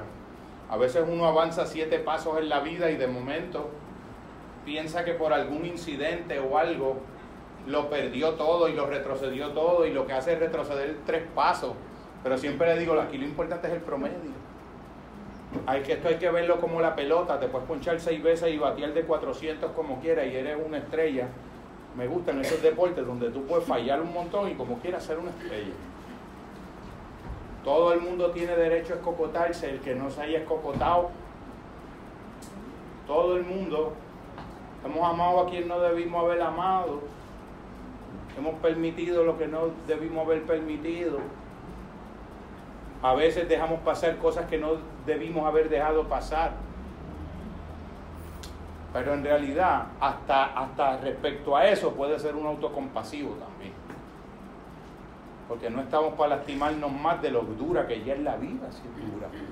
Es dura ella sola, no va a ser dura con culpa y vergüenza. ¿De qué nos sirve eso? De un control social, no hacer algo para que, porque te castigan o hacer algo porque te premian. Eso está en primer grado. En primer grado en el pensamiento y en la cognición moral, o de Colbert, de Lawrence Colbert, los estadios de la cognición moral. Lo bueno y lo malo como el premio y el castigo, estás en primer grado, no has avanzado nada. Quiero ser bueno para ir para el cielo y no ser malo para que no me den pau pau. El bien debe ser algo que no tiene que ver con que me dé ventaja. Porque hay veces que uno hace el bien y sale jodido. Pero como quiera, es un valor en sí mismo. Si lo hago depender del resultado que me va a dar, soy un instrumentalista, lo que hablábamos, Carlito, como que todo. Hasta en la academia, en todas partes. Todo es un quid pro quo. Ángel, a los abogados, quid pro quo.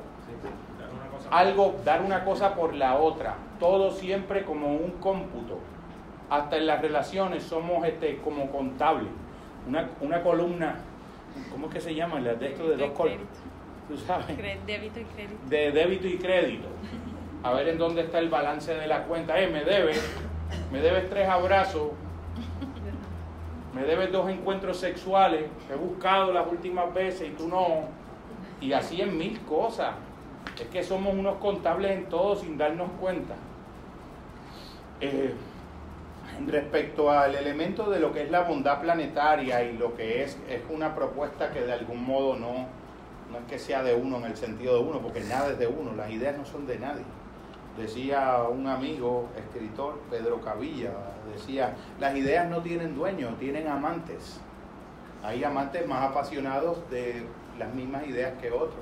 Pues eso te da un sentido como de filialidad y de pertenencia, pero es el amor y el cultivo, el amor a Sofía, el amor a la sabiduría. Por la sabiduría misma No para ser chavo, no para que piensen que eres inteligente, la sabiduría por ella misma. Incluso cuando te toque pasar por tonto. Porque la cosa más tonta del mundo es tomar una decisión correcta que te va a generar una desventaja. Pero eso es lo correcto. Eso tiene un valor intrínseco. Yo he oído mucho por ahí en el comentario la frase, este, no, la relación esta tiene que ser 50-50. Para mí eso es una expresión incorrecta. Porque hay relaciones que, me- primero, que, dependen del quid pro. O sea, que es una relación que depende de lo que te dé el otro. Segundo, que en muchas ocasiones tú tienes que dar el 100 y el otro no da nada. O el 80, en una enfermedad. El otro está enfermo. No Pero ahí no es 100. que no da nada, ahí es que no puede darlo. Ahí no puede darlo, Exacto. da, No puede dar dar, otra cosa. No puede dar. Pero que no, o sea, no en todas las relaciones es 50-50 todo el tiempo. A veces es 80 y 20, dependiendo de la No porque lo que me preocuparía a mí en ese análisis matemático es y el otro 50, ¿para dónde va? Si yo doy 50 con 50, yo me quedo con 50, ¿para dónde va ese otro 50? Y el 50 del otro. O sea que yo doy la mitad de mí mismo en mis vínculos. 50 es jefe. En cualquier curva, ah, Carlito. 50 es jefe en cualquier curva de distribución estándar. Ya voy con F y aceptando el F del otro. Eric, tú querías compartir algo por lo del el asunto del elemento líquido y lo- las reflexiones que más o menos hacemos. Bueno, este, el, viaje que tú estás planteando, el viaje que tú estás planteando, que es la espiritualidad, que no es otra cosa que estar en uno, reconocer esa gran energía interna que uno tiene, esa búsqueda donde podemos conectarnos con nuestro corazón y el entorno. Ese reconocernos que somos polvo de estrella, todos nosotros somos polvo de estrella, vinimos del Big Bang hace 14 mil millones de años. Cuando tú empiezas a entender eso que somos polvo de estrella, esa energía cuántica que revolotea en todos nosotros. Ahí tú empiezas tu viaje espiritual. Viaje espiritual fundamentalmente es conocerse a sí mismo, reconocerse a sí mismo. Y en ese reconocerse a sí mismo tú reconoces a tu entorno, al otro. Lo ajeno deja de ser ajeno, se convierte en propio. Ser espiritual es un grave problema.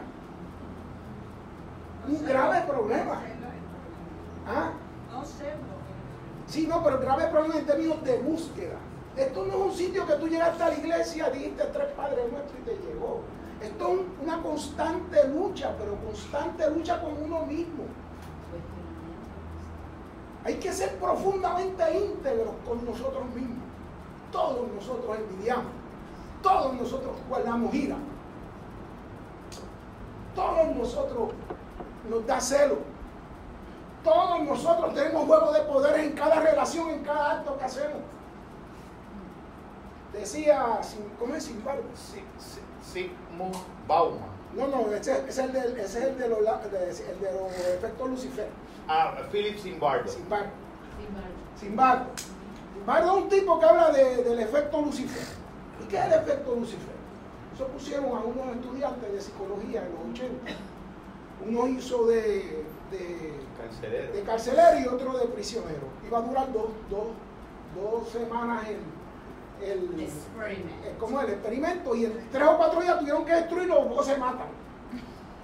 La moraleja de la- del- de la- del, del experimento es que él descubrió que en todos nosotros coincide Dios y el diablo a la misma vez.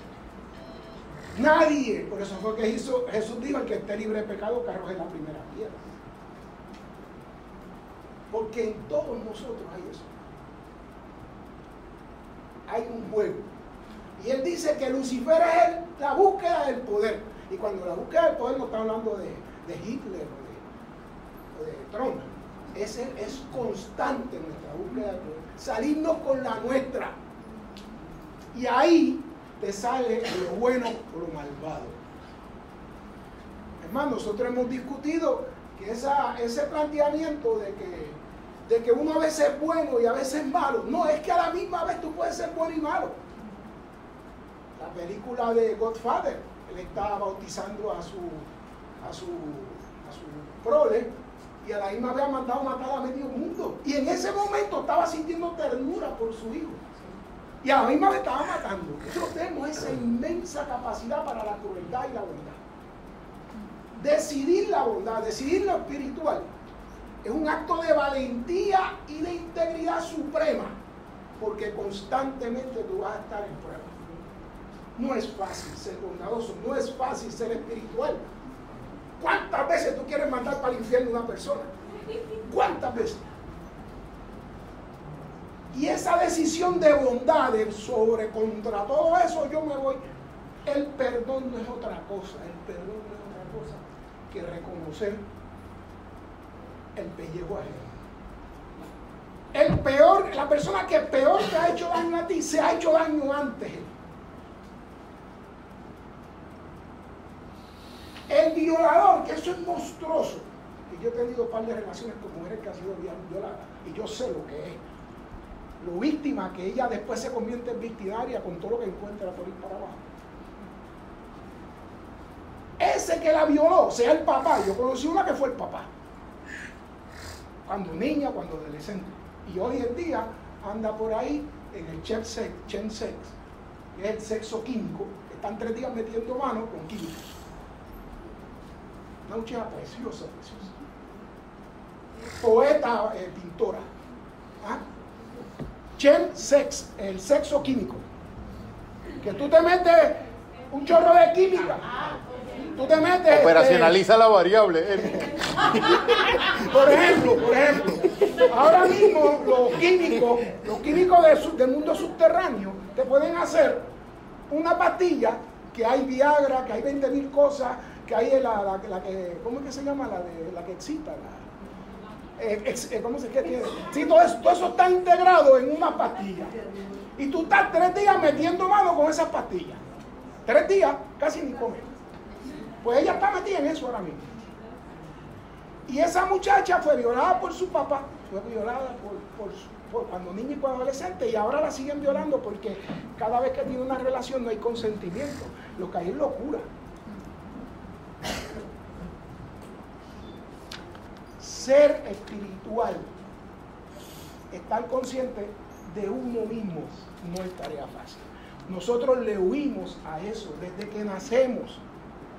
Las grandes crisis de la media edad no es otra que tú te pasas eh, toda tu vida logrando lo que te dijeron tus padres o tu familia que era ser, tener tu casa, tener tu carro. Y, y construiste toda tu vida para tener cosas, para llegar, para tener tal cosa.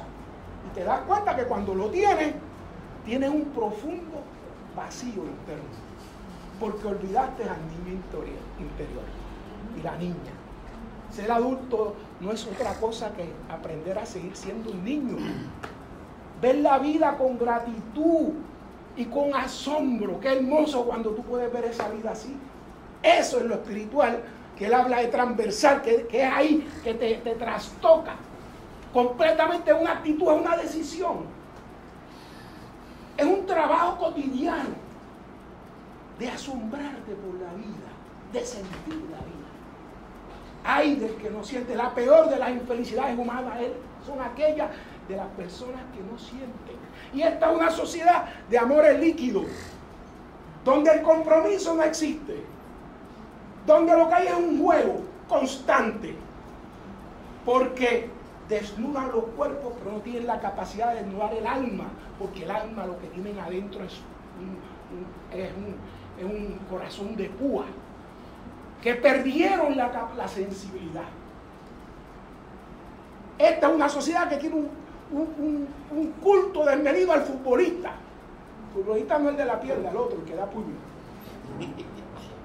Al competidor. El único grave error de las feministas para mí, el único grave error, porque es, sumamente importante que sigan su lucha de feminismo, es que, en, el- en la, búsqueda de, de su- de sus derechos Olvidaron lo más importante que es la feminidad, que es la sensibilidad, que es el alma. En vez de enseñarnos a los hombres a sentir, ellas optaron por no sentir. ¿Por qué? Porque eso, para, para el que no lo sabe, eso lo, lo impuso las tabaqueras norteamericanas al principio del siglo XX. Que las mujeres no fumaban y él, y él y se buscaron a, a un sobrino de Floyd, que era un cachanchán. ¿Por qué la- tú me señalas a mí? Bueno, porque es psicólogo. Eh, y se buscan al tipo y el tipo coge a esas muchas, cogen unas mujeres preciosas eh, como en 1920 y la pasan, la, las llevan a una pasarela en la, la marcha de, de- de Pascua de Estados Unidos, ahora en Macy. Pues allí la pusieron un grupo, sacaron debajo de la falda una cajetilla de cigarrillos, se ponen a fumar, que eso era un escándalo. Y cuando viene la prensa y le pregunta, todas dijeron, yo estoy incendiando la antorcha de mi libertad. Y hicieron un Q. Ese feminismo individualista, que es el que se da en esta condenada sociedad, es imposible ser feliz desde el egoísmo. Es imposible hacer el autoconocimiento, es imposible ser espiritual desde el egoísmo, desde este culto al, al individuo. Porque es la conexión esto que nosotros estamos, que yo siento esa energía de ustedes. ¡Guau! Casi me hacen echar pelo. Casi me hacen echar pelo. Ponerte colorado. Y ponerme colorado. Eso es, es esa- ese elemento. Entonces las mujeres optaron por insensibilizarse. Y en vez de enseñarme a mí a llorar, y en vez de enseñarme a mí a sentir, eso es lo más hermoso. Ha sido bien duro el proceso femenino de la, de la mujer, pero los dos perdimos todo en el proceso evolutivo. Yo no soy feliz por ser hombre. Yo no soy feliz. Si tengo que para ser hombre controlar un chorro de cosas. Y cuando llega el primer malandrín salir para defender y yo estoy más asustado que el cara. Oye, es que es un proceso de crear una máquina de violencia. El ser humano es una, el hombre es una máquina de violencia. Y eso va, eso va contra la felicidad. Esa espiritualidad que él habla, que es transversal, que es desde adentro, es esa conexión con los polvos de estrella, que somos todos, es la que debemos aspirar. Mientras esta sociedad siga siendo el egoísmo una virtud, de la avaricia una misión de vida, de la competencia, la convivencia y de la euforia, la felicidad, nos va a sacar lo peor como seres humanos, como peor como seres humanos vamos a ser un fracatante de, de, de, de- de- derrotado. Porque aquí nadie triunfa. Aquí todos vendemos el alma al diablo, a la insensibilidad, a la competencia, al egoísmo. Es en el abrazo, es en la conversación, es la conexión espiritual de que uno forma parte de un todo, donde podemos ser felices. Y hay de esta sociedad cuyo, cuyo norte es la insensibilidad humana. Y lo estamos pagando caro. Los psicólogos se salvan porque tienen muchos clientes. Pero cuando un psicólogo como el que lo conocemos, que le interesa la transformación, el gran viaje del héroe que habla Campbell, que es el de autoconocimiento, es el duro, es el duro. Y cada cierto tiempo nosotros morimos y nacemos de nuevo. Nos cambia toda la vida. La vida es un constante aprendizaje, un constante adaptarse. Seamos espirituales en el sentido más hermoso que puede tener esa, esa, esa palabra, en la capacidad de sentir, de sentirnos. Es la única forma de ser feliz. Eso no quiere decir que siempre vamos a estar contentos con una sonrisa como el, como el, el- tipo este de, de- Como de Mickey Batman. Mouse. No, el de Batman, que era que siempre El guasón, el un guasón. Nosotros no somos guasones. Vamos a, el dolor siempre va a llegar, la traición siempre va a llegar, la frustración siempre va a llegar. Pero desde la sombra y la gratitud de la vida, desde la conexión de la vida, vamos a poder sortear estos grandes vendavales que resultan aprender a vivir. Eric, te tema que te gusta a ti sobre el efecto de la evolución y cuán... O sea, nosotros, basados en la evolución, todavía tenemos mucho de los animales, de los simios, creo que, o sea, según la teoría de Charles Darwin, pues nosotros venimos evolucionando, ya la vida se fue creando en el mar, eh, celularmente, etcétera, hasta que llegamos a los simios y los simios a los seres humanos. Claro, hay religiones que no. Pero que todavía muchos de nuestros sentimientos están controlados, o sea, vienen de esas reacciones, de, esa formación que llega hasta los genes que tuvimos durante millones de años en que convivimos con el medio ambiente en una situación con unas características distintas a las que tenemos ahora. El ser humano está más adaptado a vivir en constante contacto con la naturaleza. Ese es el hábitat natural de nosotros por millones de años. Ahora nos encontramos en una situación distinta por los últimos 100, 200, 300 años, un hábitat distinto que es la ciudad. Y quizás todavía pues necesitamos no sé cuántos años, cientos de años para quizás sentirnos a gusto en la ciudad, pero porque el hábitat eh, natural nuestro era estar en contacto con animales, ríos, árboles, vientos, lagos, cazar. Ahora estamos en, en, diríamos, en un país extranjero nuevo al que tenemos que, que adaptarnos. Eh, otra cosa es que nosotros estábamos hablando ahorita, los sentimientos, todos tenemos sentimientos encontrados a nivel emocional. Yo mismo me he sentido, a veces me siento que pensando dos cosas, o sea, sintiendo dos cosas contradictorias. Y a eso tenemos que añadir- añadirle los pensamientos. Que a veces, o sea, nuestra conciencia o nuestro raciocinio nos dice debo hacer esto y el sentimiento nos dice debo hacer esto. Y a veces el raciocinio, lo racional, nos da soluciones distintas y si a eso le añadimos sentimientos distintos encontrados que tenemos y que yo creo que es normal. Muchas veces depende del estado de ánimo. Muchas veces, y, todo esto es cerebral, que si las endorfinas, todo, o sea, mucho de esto es cerebral y químico. Por eso una cosa muy buena, eh, o sea, es la meditación, los ejercicios, que, que ponen a nuestro cerebro en la mejor forma posible para, para llegar a la felicidad. Y yo creo que un mensaje clave aquí es el egoísmo, o sea, yo creo que el mal del mundo es el egoísmo.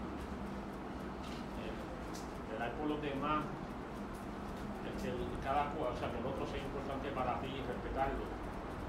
Todo el mundo pensara de esa forma, pues muchos de los problemas del No seamos egoístas por egoísmo, porque es bueno ser egoísta en el sentido de cuando tú haces el bien, tú eres feliz. En el mismo lugar en el cerebro que se activa cuando tú tienes hambre, se activa cuando tú haces el bien. La bondad, la espiritualidad es una necesidad biológica. Lo que pasa es que esta sociedad va contra eso porque es egoísta. Lo que quiere es todo resolverlo. El sexo, el fast food. Que es como decir, como que ser bueno es el mejor negocio del mundo. Sí, sí. Lo que decía Facundo. Sí. Si los malos supieran el buen negocio que ser bueno, sería bueno que fuera por negocio. Y también, también tenemos que estar conscientes que nosotros estamos, el dinero, las grandes empresas, sean los gobiernos poderosos, tratan de controlarnos, controlarnos a todos los niveles por los anuncios y todo. Nosotros somos una ficha sujetos al control de ellos. Ellos nos tratan de controlarla.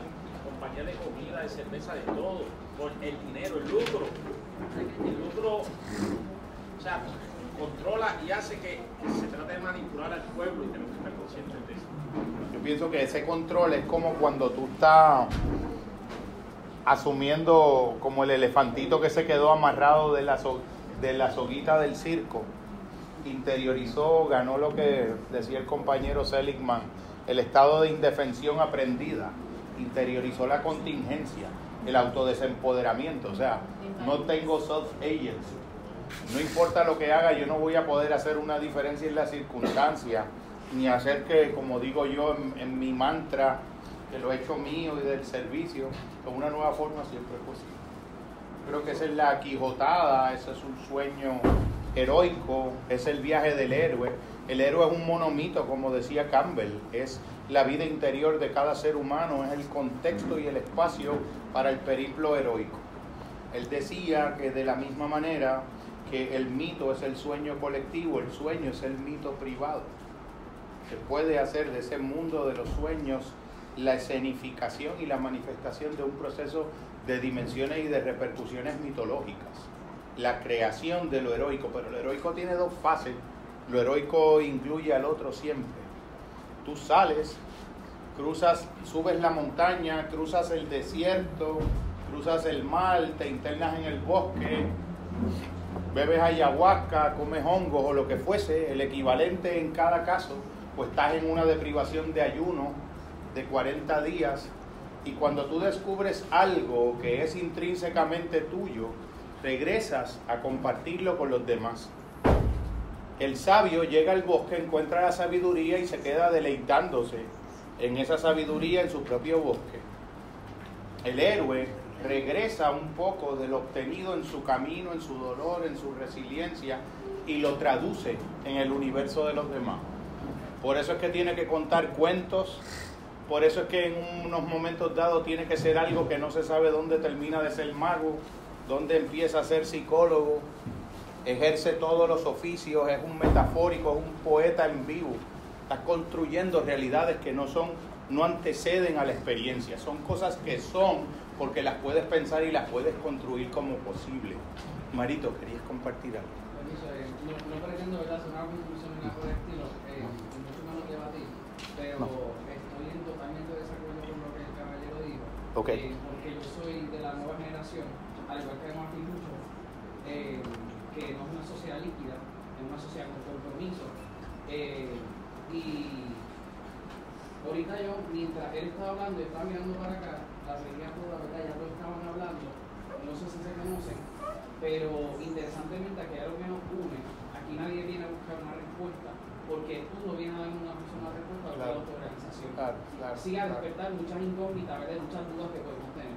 Y me, me, me sonreí, me alegraba tanto pensar de que un viernes a las 7 de la noche hasta las 10 de la noche estamos aquí buscando hacer el bien, buscando alimentarnos de cosas positivas.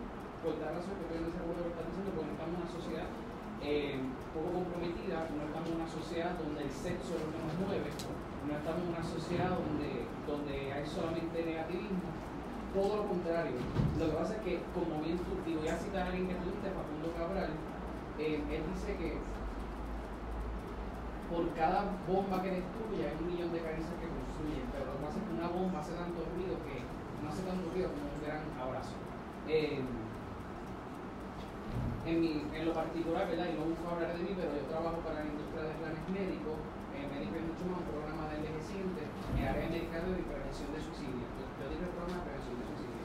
Y bajo una conciencia de compromiso y de amor, nosotros trabajamos. Y a lo que voy dentro de todo esto es de que yo creo que como ya estaba comentando del amor, ¿verdad? Que, a veces todo nos nace del amor. Yo creo que la cultura, como tú mismo dices, que nos encajonan, pues hemos aprendido a segmentar el amor. El amor de pareja es el amor, ¿verdad? Que es fiel, el amor que se, es comprometido, pero el amor que también pregunta, el amor que si hay un desacuerdo de la otra persona que estar de acuerdo. El amor de madre es el controlador, el amor, el amor sobreprotector, el amor de amigo tiene límites. Y yo creo que cuando estamos aquí en estos momentos, lo que hacemos es abrimos ese canal de amor, ese, ese chakra raíz, y lo llevamos hasta acá arriba y lo, y lo, lo, abrimos y lo convertimos en amor puro, sin canalización. No canalizamos, es un, en este caso, a este hombre yo lo amo, yo le digo te amo. Yo también Y te amo y te lo yo- devuelvo, te amo también. y tú sabes que y le puedo decir a esta persona te amo, te amo porque el budismo, en, en el sánscrito, dice Om Namah Shivaya, significa honro la divinidad que hay en ti. Y dentro de todo, yo creo que aquí todos estamos en la misma frecuencia y más allá de pensar de que estamos en una sociedad negativa, una sociedad donde a lo mejor hay un capitalismo todos estamos sumergidos, yo también, todos estamos sumergidos, los más yogis también están metidos en eso, ¿verdad? Es un modelo económico, pero estamos todos en la misma frecuencia. Y aquí todos estamos vibrando a una misma frecuencia, una frecuencia de entendimiento, una frecuencia donde estamos buscando iluminarnos, una frecuencia donde estamos buscando que cuando ahora salgamos para allá afuera, con cada persona que nos encontramos, pues podamos decirle, tú sabes que hay un propósito mucho más allá de la vida, lo que hay un propósito donde lo que buscamos es elevarnos vibracionalmente. Así que más allá de una, de una sociedad líquida, estamos una sociedad sólida que se está, se está regenerando sobre una base de amor, sobre una base de entendimiento, donde ahora los parámetros de políticos individualistas se ha convertido en una conciencia colectiva. Y esa conciencia colectiva, cuando es un pajarito, muchos pajaritos en arriba que van en triángulo y el de al frente se va para atrás para que siga el de al frente, porque al frente se está cansando, seguimos en esa, en esa, en esa vuelta, aquí estamos todos en la misma frecuencia. Estamos buscando estar en triángulo hacia un camino que es el horizonte, que es hacia el frente, que es eso que voy a frente, Jesucristo, la presencia política. Que es cuando se abre el corazón y decimos, all it's about the love. Porque cada vez que nos levantamos, nos levantamos, cada vez que comemos, ya una cuestión biológica, porque nos amamos y porque sabemos que nuestro cuerpo necesita unos nutrientes. ¿Okay? Así que, como te digo, no busco dar una conclusión, pero me, me busco también, yo vine para buscar una energía positiva, una energía de cristiano, una energía donde yo diga, wow, we can be more, nosotros podemos ser más. Porque esa diferencia tú la estás haciendo en el mundo ya, porque tú eres excepcional también. Ahora, mira lo que me pasa a mí, Marito. Porque. Porque es que todo está pasando a la vez. Ahora, a- a-. Nosotros somos testimonios de que ante esta crisis, que yo, yo quisiera, por favor, eh, Seguro, ¿verdad? seguro que sí. Que yo conozco a Eric, pero conozco el trabajo de Eric, identifiqué con muchas de las cosas que Eric planteó de una manera y de otra, y estoy también de acuerdo contigo. Mira como yo lo, como yo lo voy Sí, a integrar en este definitivamente. Y lo que dijo Juan, estaba loca por hablar hace rato, y con Jesús por el cotorreo también me pero ya no pude más. No, no, aquí hay foro para eso. No estás sola. bueno, lo cierto es que yo siento, Eric, que a pesar de lo que tú, ha- o sea, de que es cierto lo que tú estás diciendo porque se siente, porque hay gente que lo está viviendo así, en este momento crítico es que están brotando conciencias en diferentes niveles, en diferentes porque es en la crisis donde, surge otro pensamiento y conciencia en el buen sentido, como lo dice Enrique Olvera, conciencia, o sea, no desde la ciencia que nos separó y nos dijo, racionaliza, piensa primero, lo después no importa, solo piensa, piensa, nada más. No, nos quitaron entonces el sentir. Fue allí cuando perdimos el sentir, cuando perdimos el sentido del propósito. Este feminismo lo detesto, me choca, nos ha hecho mucho, mucho mal a muchas mujeres, pero vemos otras que también estamos bien conscientes de eso, de que como decía Jung, somos eh, eh, ánima y ánimos. No podemos venir a hacer otro sexismo que nos ha hecho tanto daño. Somos hijas del machismo vamos a reproducir otro igual con otro genital. ¿Qué es esto? Y, y peor, porque las mujeres somos mucho más poderosas, no importa dónde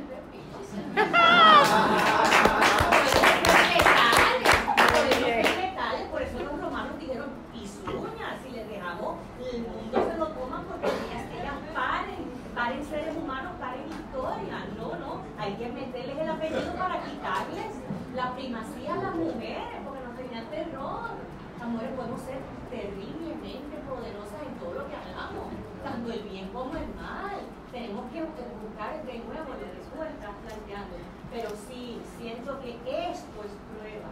Esto, lo que tú estás diciendo, un viernes a las 7 de la noche, estamos aquí con muchos más, en muchos lugares. Quiero, quiero comentar algo brevemente. Yo soy profesora de la Universidad de Puerto Rico, conozco a Jorge desde hace mucho tiempo como terapeuta.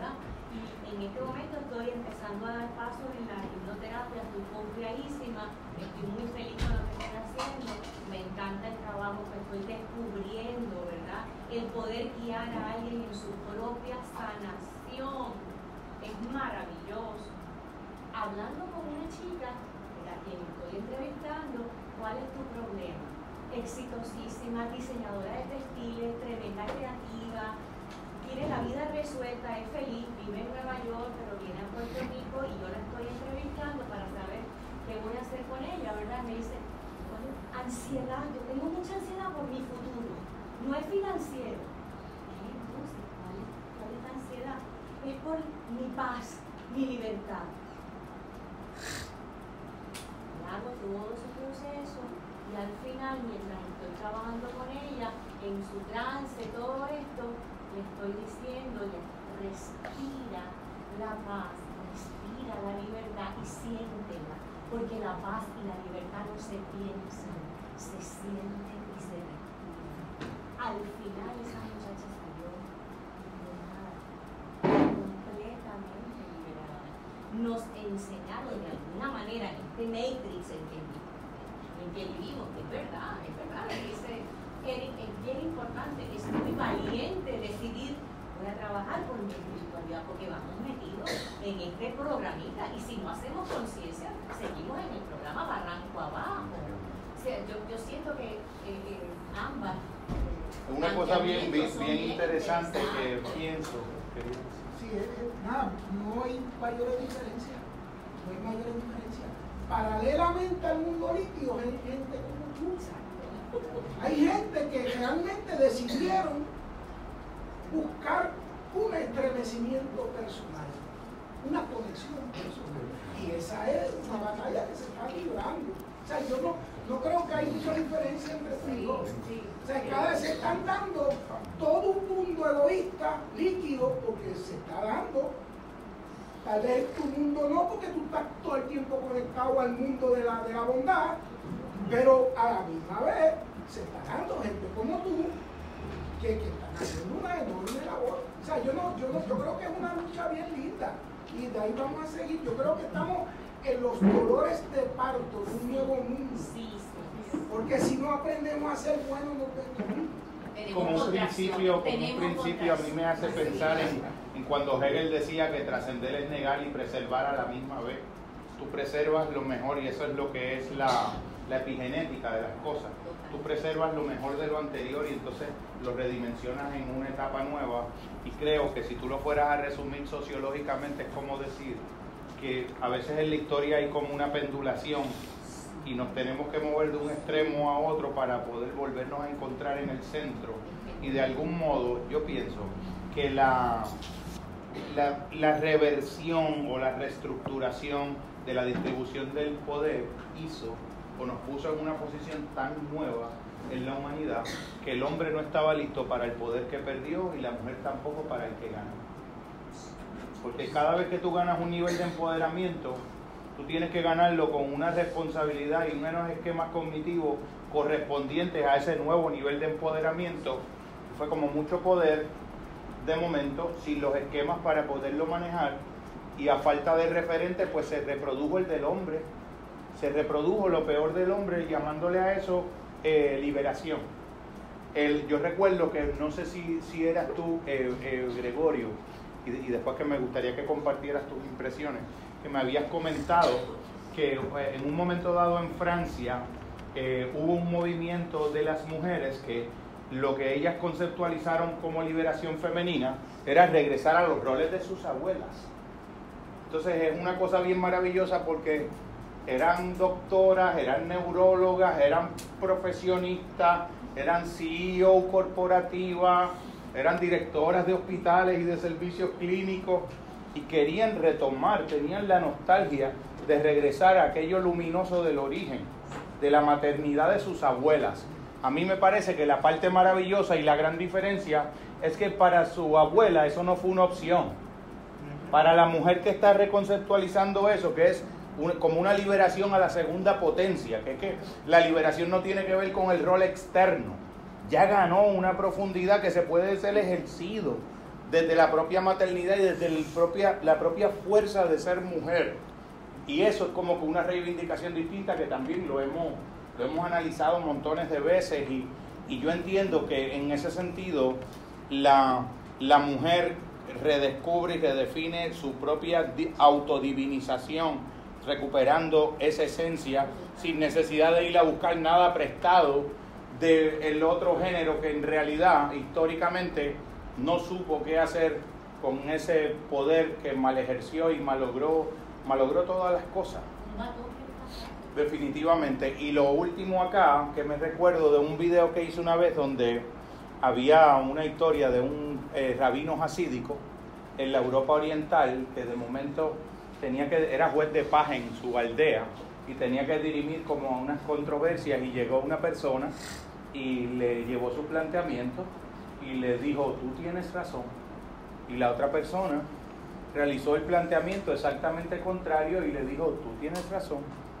De algún modo misterioso se abrazaron, se dieron la mano, resolvieron el problema de colindancia y la esposa que les había llevado el té, pero había escuchado toda la conversación cuando ellos se fueron, le dijo, oye, yo logré eh, escuchar que cuando la persona A te dijo, te dijo el argumento que te presentó, tú le dijiste que tenías razón y decís, sí, tienes razón. Y cuando la persona B te presentó el argumento, eh, le dijiste que tenía razón. Sí, efectivamente tenía razón. Y lo de la persona A era exactamente lo contrario de lo de la persona B. Sí. O sea que tú te estás contradiciendo y le digo, y tú también tienes razón.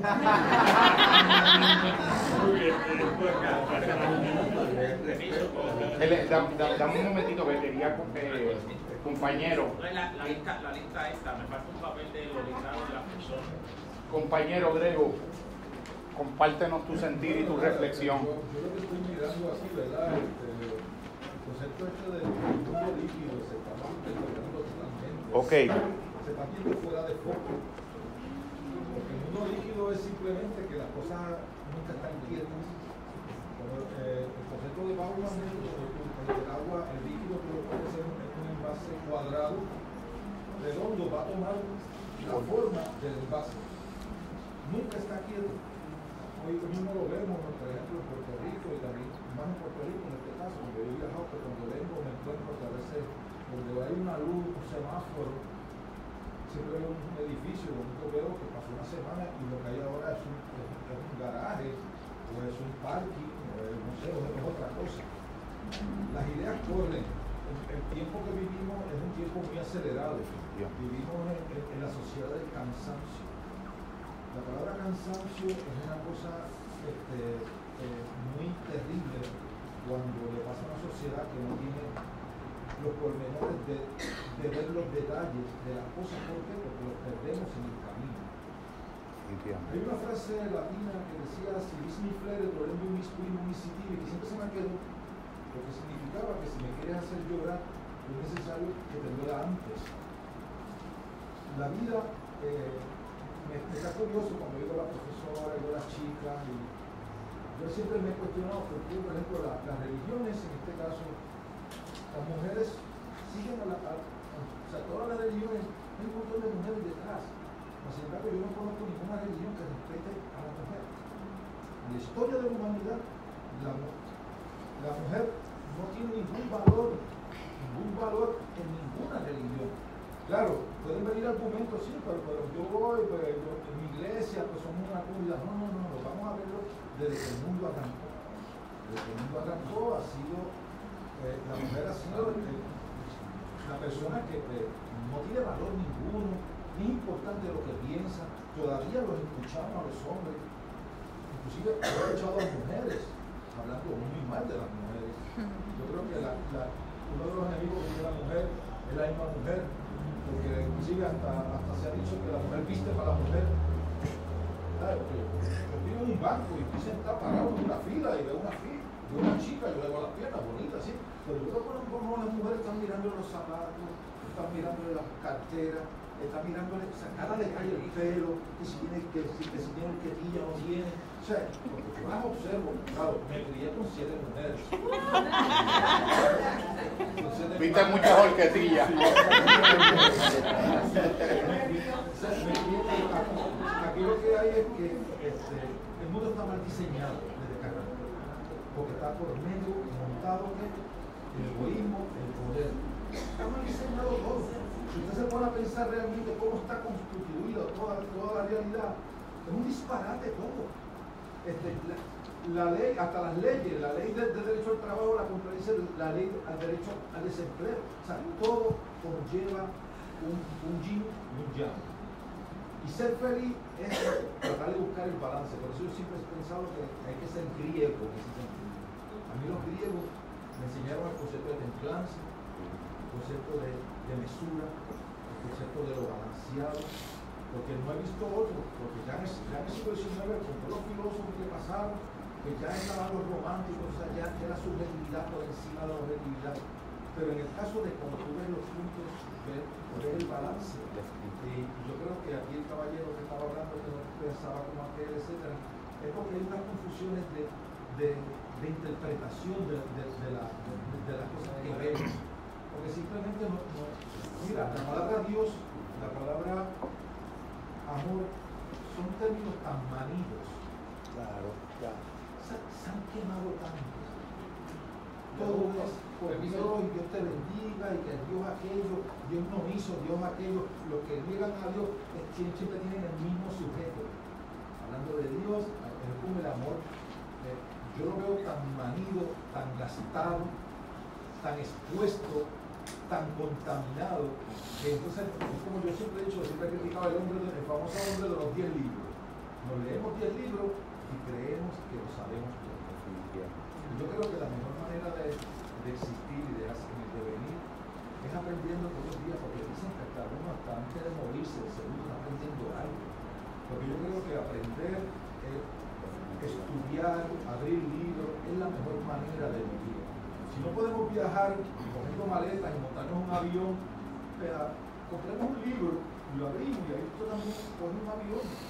Conoce otra gente que no es la misma gente que usted oye en, el, en, el- en la barra, en el colmado, en, el- en la escuela, en, la oficina, porque todo el mundo vive de opiniones. Y decía Descartes que de desde la opinión no podemos hacer ciencia.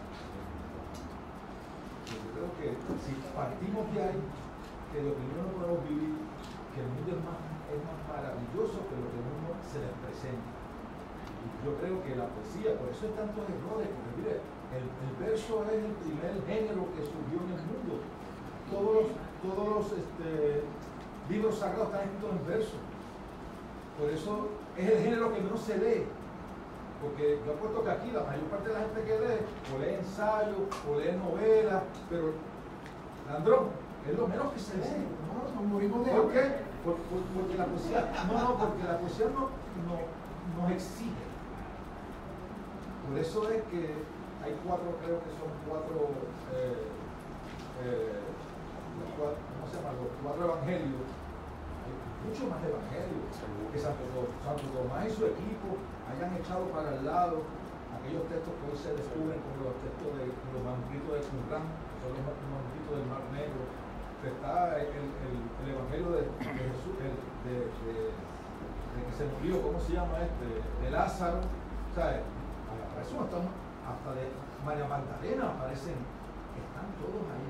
Ellos existían en su tiempo, los echaron para el lado, porque ahí hasta unos versos, yo me acuerdo que yo, yo haber leído de Marcos, donde Jesucristo está bailando en una boda tomando vino pasándolo bien, pero quizás la iglesia cuando se junta y escoge los libros de la Biblia, pues lo echan para el lado. Porque eso no va con la línea. Con la línea. Recuerden también que el matrimonio es un concepto que, que, que no vive de la iglesia. Eso es totalmente ajeno a la iglesia católica y a nuestra. ¿Sabe? Todo eso, si usted lo busca, lo va buscando, se va encontrando que en realidad vivimos como de cuentos que nos hemos hecho es como la persona que se crea un ideal de uno mismo, por ejemplo, la persona que piensa que yo soy de esta manera o quiero ser de esta manera y tú toda la vida bus- tratando de ser esa persona y lo que me convierto en esclavo de alguien que yo quiero ser.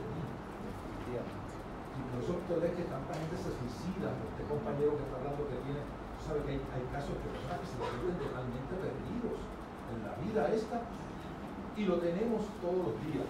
Así que nada, pensé que eso era una cosa que quería decirle, porque a veces los conceptos nos vuelven locos. Y la palabra Dios, repito, y el amor está tan quemada que lo usamos como nos da la gana. Entonces cada uno piensa que la mejor manera yo- de llamar yo la tengo. Tú no sabes jamás. Porque hasta la palabra amor, todas esas cosas nacen de un sistema totalmente muy discriminador. La historia de la humanidad ha sido muy cruel con la mujer, sigue, siendo muy cruel con la mujer. De la humanidad es muy cruel con los niños, sigue siendo muy cruel con los niños. Porque yo no sé cómo ustedes pueden vivir por la mañana, levantarse y ver la cuestión de los niños en Siria, de, los- inmigrantes en Europa. Dicen, claro, eso no me toca a mí, pero mamá, si existe la reencarnación y tú naces allá en otro lado, hombre, qué te toca vivir en ese momento. Yo creo que tenemos que, ¿verdad? Amarnos lo más importante y, paz. Yo pienso, gracias Grego, siempre maravilloso. Maestro de noveno grado. Sí, décimo y once fue. Te adelanté. Mira, no pretendo debatir, pero en cuanto a lo que es la feminidad, ¿verdad? En que, que están diciendo que no tratan bien a la mujer, eh, o de que, ¿verdad? Que está subestimada y todo. Como yo me he criado en un ambiente, mi padre es asesor de cooperativa de ahorro y crédito, y hoy por hoy, en los 90, cuando se reunían todos los presidentes de cooperativas en una asamblea anual que hace COFI, eh, eran puros hombres. Hoy día, y este caballero estaba en la presente en, esa- en esas reuniones, el 90% las directoras ejecutivas son mujeres. Yo trabajo en un lugar de 3.560 empleados y 2.780 son mujeres. Les puedo decir que dentro de mi departamento yo soy el único varón. So, eh, realmente la mujer se ha empoderado, la mujer realmente hoy día se le da el valor que amerita, la mujer hoy día no se, no se trata como, como un saco de boxeo.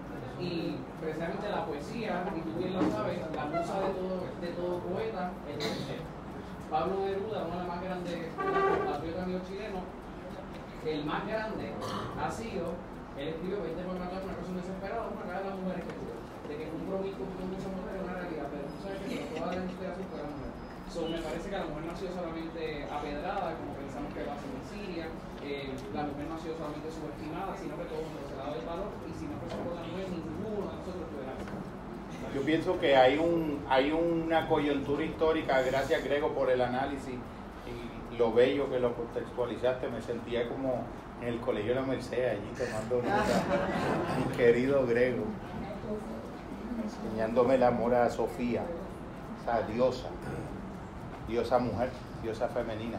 Lo que este Gregorio estaba comentando, a mí me parece que es bien crucial en la parte de lo que yo hablo de la verdad, eh, de la vida como proceso. Dios es un concepto, el amor es un concepto, la mujer es un concepto, aparte de una realidad, pero el error fundamental que tiene que trascender una espiritualidad nueva es pensar que si estamos usando el mismo nombre para algo, el referente es la misma experiencia. Yo creo que ese es el elemento. Dos personas hablan, eh, yo creo en Dios, un enunciado, yo creo en Dios, y otra persona dice, yo, yo creo en Dios. Y como el enunciado es el mismo, la construcción del lenguaje es el mismo, el concepto es el mismo, creemos que la experiencia es la misma, que la interioridad es la misma, que el proceso de búsqueda es el mismo, que el compromiso es el mismo y que la autenticidad es la misma. Y me parece que probablemente eh, en, en los problemas de los análisis históricos y teológicos del budismo, por ejemplo, que siempre se plantea que es una religión sin un Dios personal, pero por ende entonces es, ateísta, porque todavía nosotros desde acá lo vemos desde el paradigma de que o es una cosa o es otra. Mis amigos griegos yo los adoro también, pero los principios lógicos de el tercero excluido eh, dificultaban eh, ese elemento de que esto puede ser esto, y si no es esto, es esto, pero no hay otras más alternativas. Yo pienso que en ese sentido los orientales como que también nos dieron algo, es que de cada contexto yo creo que en este momento tenemos que aprender algo. No hay una manera de, de ser un cristiano genuinamente auténtico, comprometido de verdad, sin que ese cristiano aprenda a valorar la contribución insustituible que hizo Buda. Un budista no puede ser un auténtico budista si no aprende a entender todas las otras maneras de búsqueda legítimas de la verdad y del desarrollo interior. Un humanista secular no puede serlo de un modo auténtico si verdaderamente no reconoce el valor de conocimiento que tiene el que piensa distinto. Cuando uno habla de lo del respeto, yo pienso que el respeto puede ser un valor o jurídico o un valor genuinamente espiritual. El respeto como un valor jurídico es yo no me meto contigo, tú no te metas conmigo.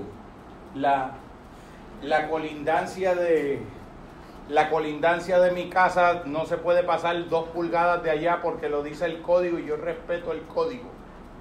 El respeto del que estamos hablando en esta espiritualidad es una valoración auténtica de la otra persona.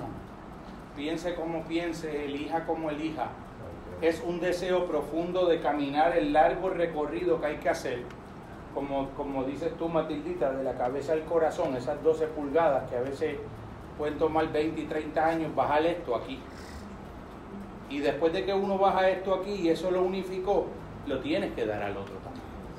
Cuando tú logras ese camino y tú construyes ese puente, que es en los términos del otro y en el mundo referencial del otro, verdaderamente tú estás viviendo una espiritualidad. Tú estás amando, pero amando en el sentido auténtico, descentralizándome de mí, haciéndome como una parte consustancial con, con el otro. Yo siempre pienso también que el amor, como tú dices, eh, Gregorio, eh, está bien manido también, es un concepto bien ensuciado. El amor también es una epistemología, el amor es una, una manera de conocer la realidad, no es un mero sentimiento. Fíjate que todas las personas que no me doblo porque después no sé cómo incorporarme. Necesitaría ayuda. Es por eso, ¿sabes? Es la verdad, hay que ser honesto. El amor es un tipo de epistemología, es una manera de conocer la realidad. No es un mero sentimiento y yo creo que ese es el gran equívoco. El amor tiene, como decía Hellinger, tiene órdenes dentro de él. Tiene principios que lo convierten en funcional o en disfuncional que puede mover un enamoramiento, que es como dice Eric, un estado catatónico, cataléptico, pero te pueden mover al amor también. La gente, cuando se mueve en esa espiral de la ilusión y la ilusión empieza a bajar, 12, 18 meses, si eres súper vehemente, 24 meses, pero la biología no da para más, la persona empieza a sentir, ya no es lo mismo, se fue la química, había una magia que se perdió, había una magia que se perdió, quiere decir que ya el amor entra en crisis. Y yo digo, no, no es que el amor está terminando, es que no ha empezado todavía. El amor comienza, digo yo, cuando la desilusión termina. El amor comienza cuando se decide, cuando el amor es más una decisión que un sentimiento. No es que excluye el sentimiento, pero incorpora el elemento del compromiso y de la decisión. ¿Te quería decir algo? Sí, quería compartir para...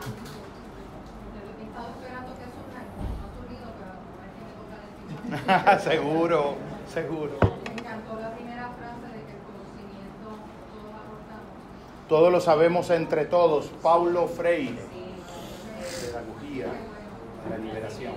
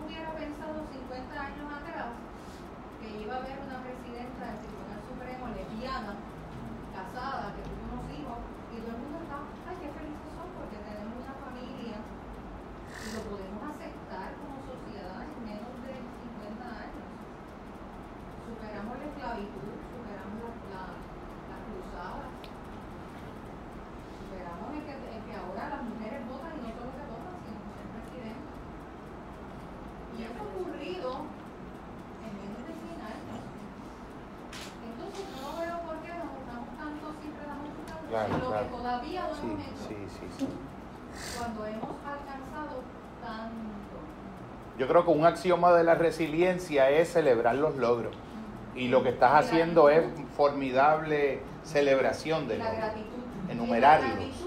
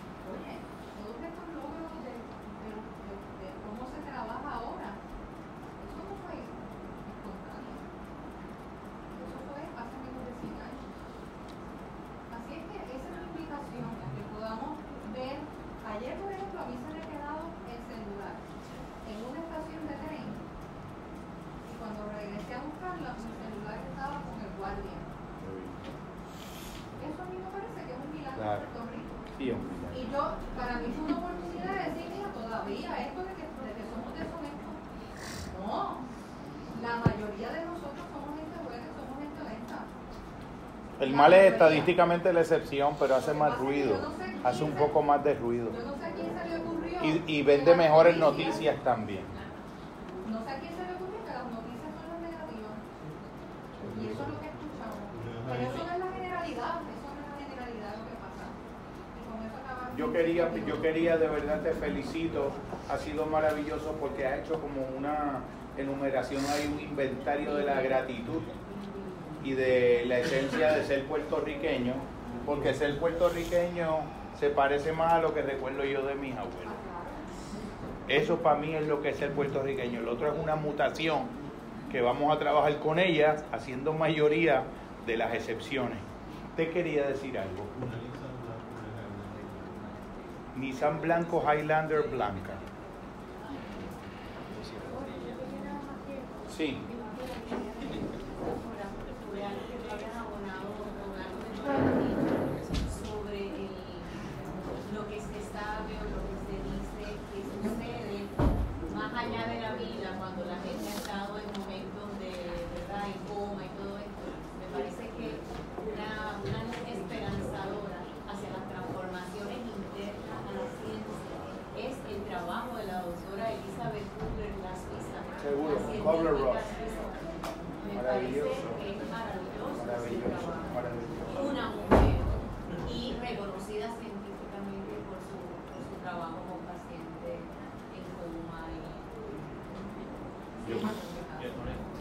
como comentar la hay muchos temas que se quedan porque en realidad pues la agenda eh, es como abarcadora.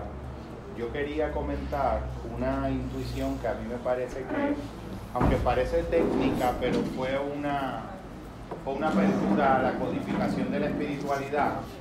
Y fue cuando un abrazo, bendiciones, cariño, cuando, eh, cuando San Agustín planteaba que cuando yo voy hacia el centro de mí y llego a mi centro buscando el centro de mi ser, descubro que al interior de ese centro hay un centro que está más al centro de mí que yo al centro de mí mismo.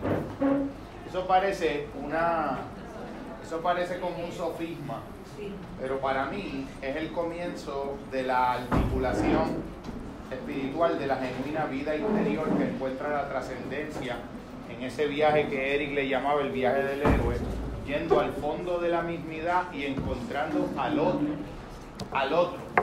En el centro de uno mismo, lo más central no es uno mismo. En el centro de uno mismo, lo más central es el otro. Lo más central es el mundo del encuentro, el mundo de la vida en relación, el mundo de vivir más allá de los contenidos en los procesos y el mundo de intentar que la espiritualidad sea algo multidimensional, no un apartado, que se vive en un momento, que se ritualiza de una manera. Es inmaterial el símbolo, si se vive con autenticidad. Es inmaterial el, concepto. Le puedes llamar energía, le puedes llamar principio natural. Si te conectas con algo más grande que ti mismo, no es un yo autocontenido, cerrado y egoico. Ya estás en el mundo de la espiritualidad. Y sobre todo, como me decía mi hijo hoy en una reflexión maravillosa que me compartió por teléfono, cuando tú vives en esa comunidad cerrada, un abrazo de verdad, gracias por venir y un tremendo hijo que tienes, de verdad que sí, lo quiero mucho. Un abrazo, felicidades. La, cuando esa persona en esa comunidad cerrada se muere, no se da cuenta que el verdadero... Sí, ya, ya casi, pero si tú... Ok. Sí, seguro que sí. Un abrazo. La, el, cuando estás en esa comunidad cerrada y mueres, y mueres en esa en, esa, en ese reino que construiste donde solamente cabías tú mismo. Los agentes del real estate se van a encargar de todo lo que tú dejaste. Y la verdadera espiritualidad y el verdadero sentido de todo era la diferencia que tú pudiste haber hecho e hiciste o no en las personas que están allá afuera de, esa, de los portones de esa comunidad cerrada. Eric siempre me decía de un libro de Ricardo Ginás, El cerebro y el mito del yo, Rodolfo Ginás, investigador de Toronto, El cerebro y el mito del yo, que logró identificar que cada vez que un ser humano tenía un alto de altruismo y de bondad, se activaba en él los circuitos que se activaban cuando tenía sed y bebía agua y cuando tenía hambre y comía pan. Es decir, la bondad es una necesidad biológica también forma parte de nuestra esencia mamífera. Ya cuando vas pasando del reptiliano al límbico, ya lo comunitario empieza a ser parte de la configuración de lo que es la identidad. La espiritualidad es reconocer que nos necesitamos y como decía mi compañero eh, José Velázquez, a la hora de la verdad la espiritualidad es la solidaridad. Yo quería eh, concluir con un pequeño poema que a mí me fascina que se llama Ítaca, de Constantinos Petros Fotiadis Cavafis. Un griego, como decía mi, mi querido maestro de antaño. Constan, deja, bueno, intentar. Constantinos Petros Fotiadis Cavafis. Si vas a emprender el viaje hacia Ítaca, pide que tu camino sea largo, rico en experiencias, en conocimiento, a estrigones y a cíclopes o al airado Poseidón, nunca temas. No hallarás tales seres en tu ruta, si alto es tu pensamiento y tu cuerpo, si no los llevas dentro de tu alma, si no es tu alma quien ante ti los pone. Pide que tu camino sea largo, que numerosas sean las mañanas de verano, en que con placer felizmente arribes a bahías nunca vistas. Detente en los emporios de Fenicia y adquiere hermosas mercancías, madre perla y coral y ámbar y ébano, perfumes deliciosos y diversos. Cuanto puedas, invierte en voluptuosos y delicados perfumes. Visita muchas ciudades de Egipto y con avidez aprende de sus sabios. Ten siempre a Ítaca en la memoria. Llegar allí es tu meta, mas no apresures el viaje. Mejor que se extienda largos años y en tu vejez arribes a la isla con cuanto hayas ganado en el camino, sin esperar que Ítaca te enriquezca. Ítaca te regaló un hermoso viaje. Sin ella el camino no hubieras emprendido, mas ninguna otra cosa puede darte. Aunque pobre la encuentres, no te engañará Ítaca, rico en saber y en vida. Como has vuelto, comprendes ya qué significan las Ítacas. Un millón de gracias, bendiciones.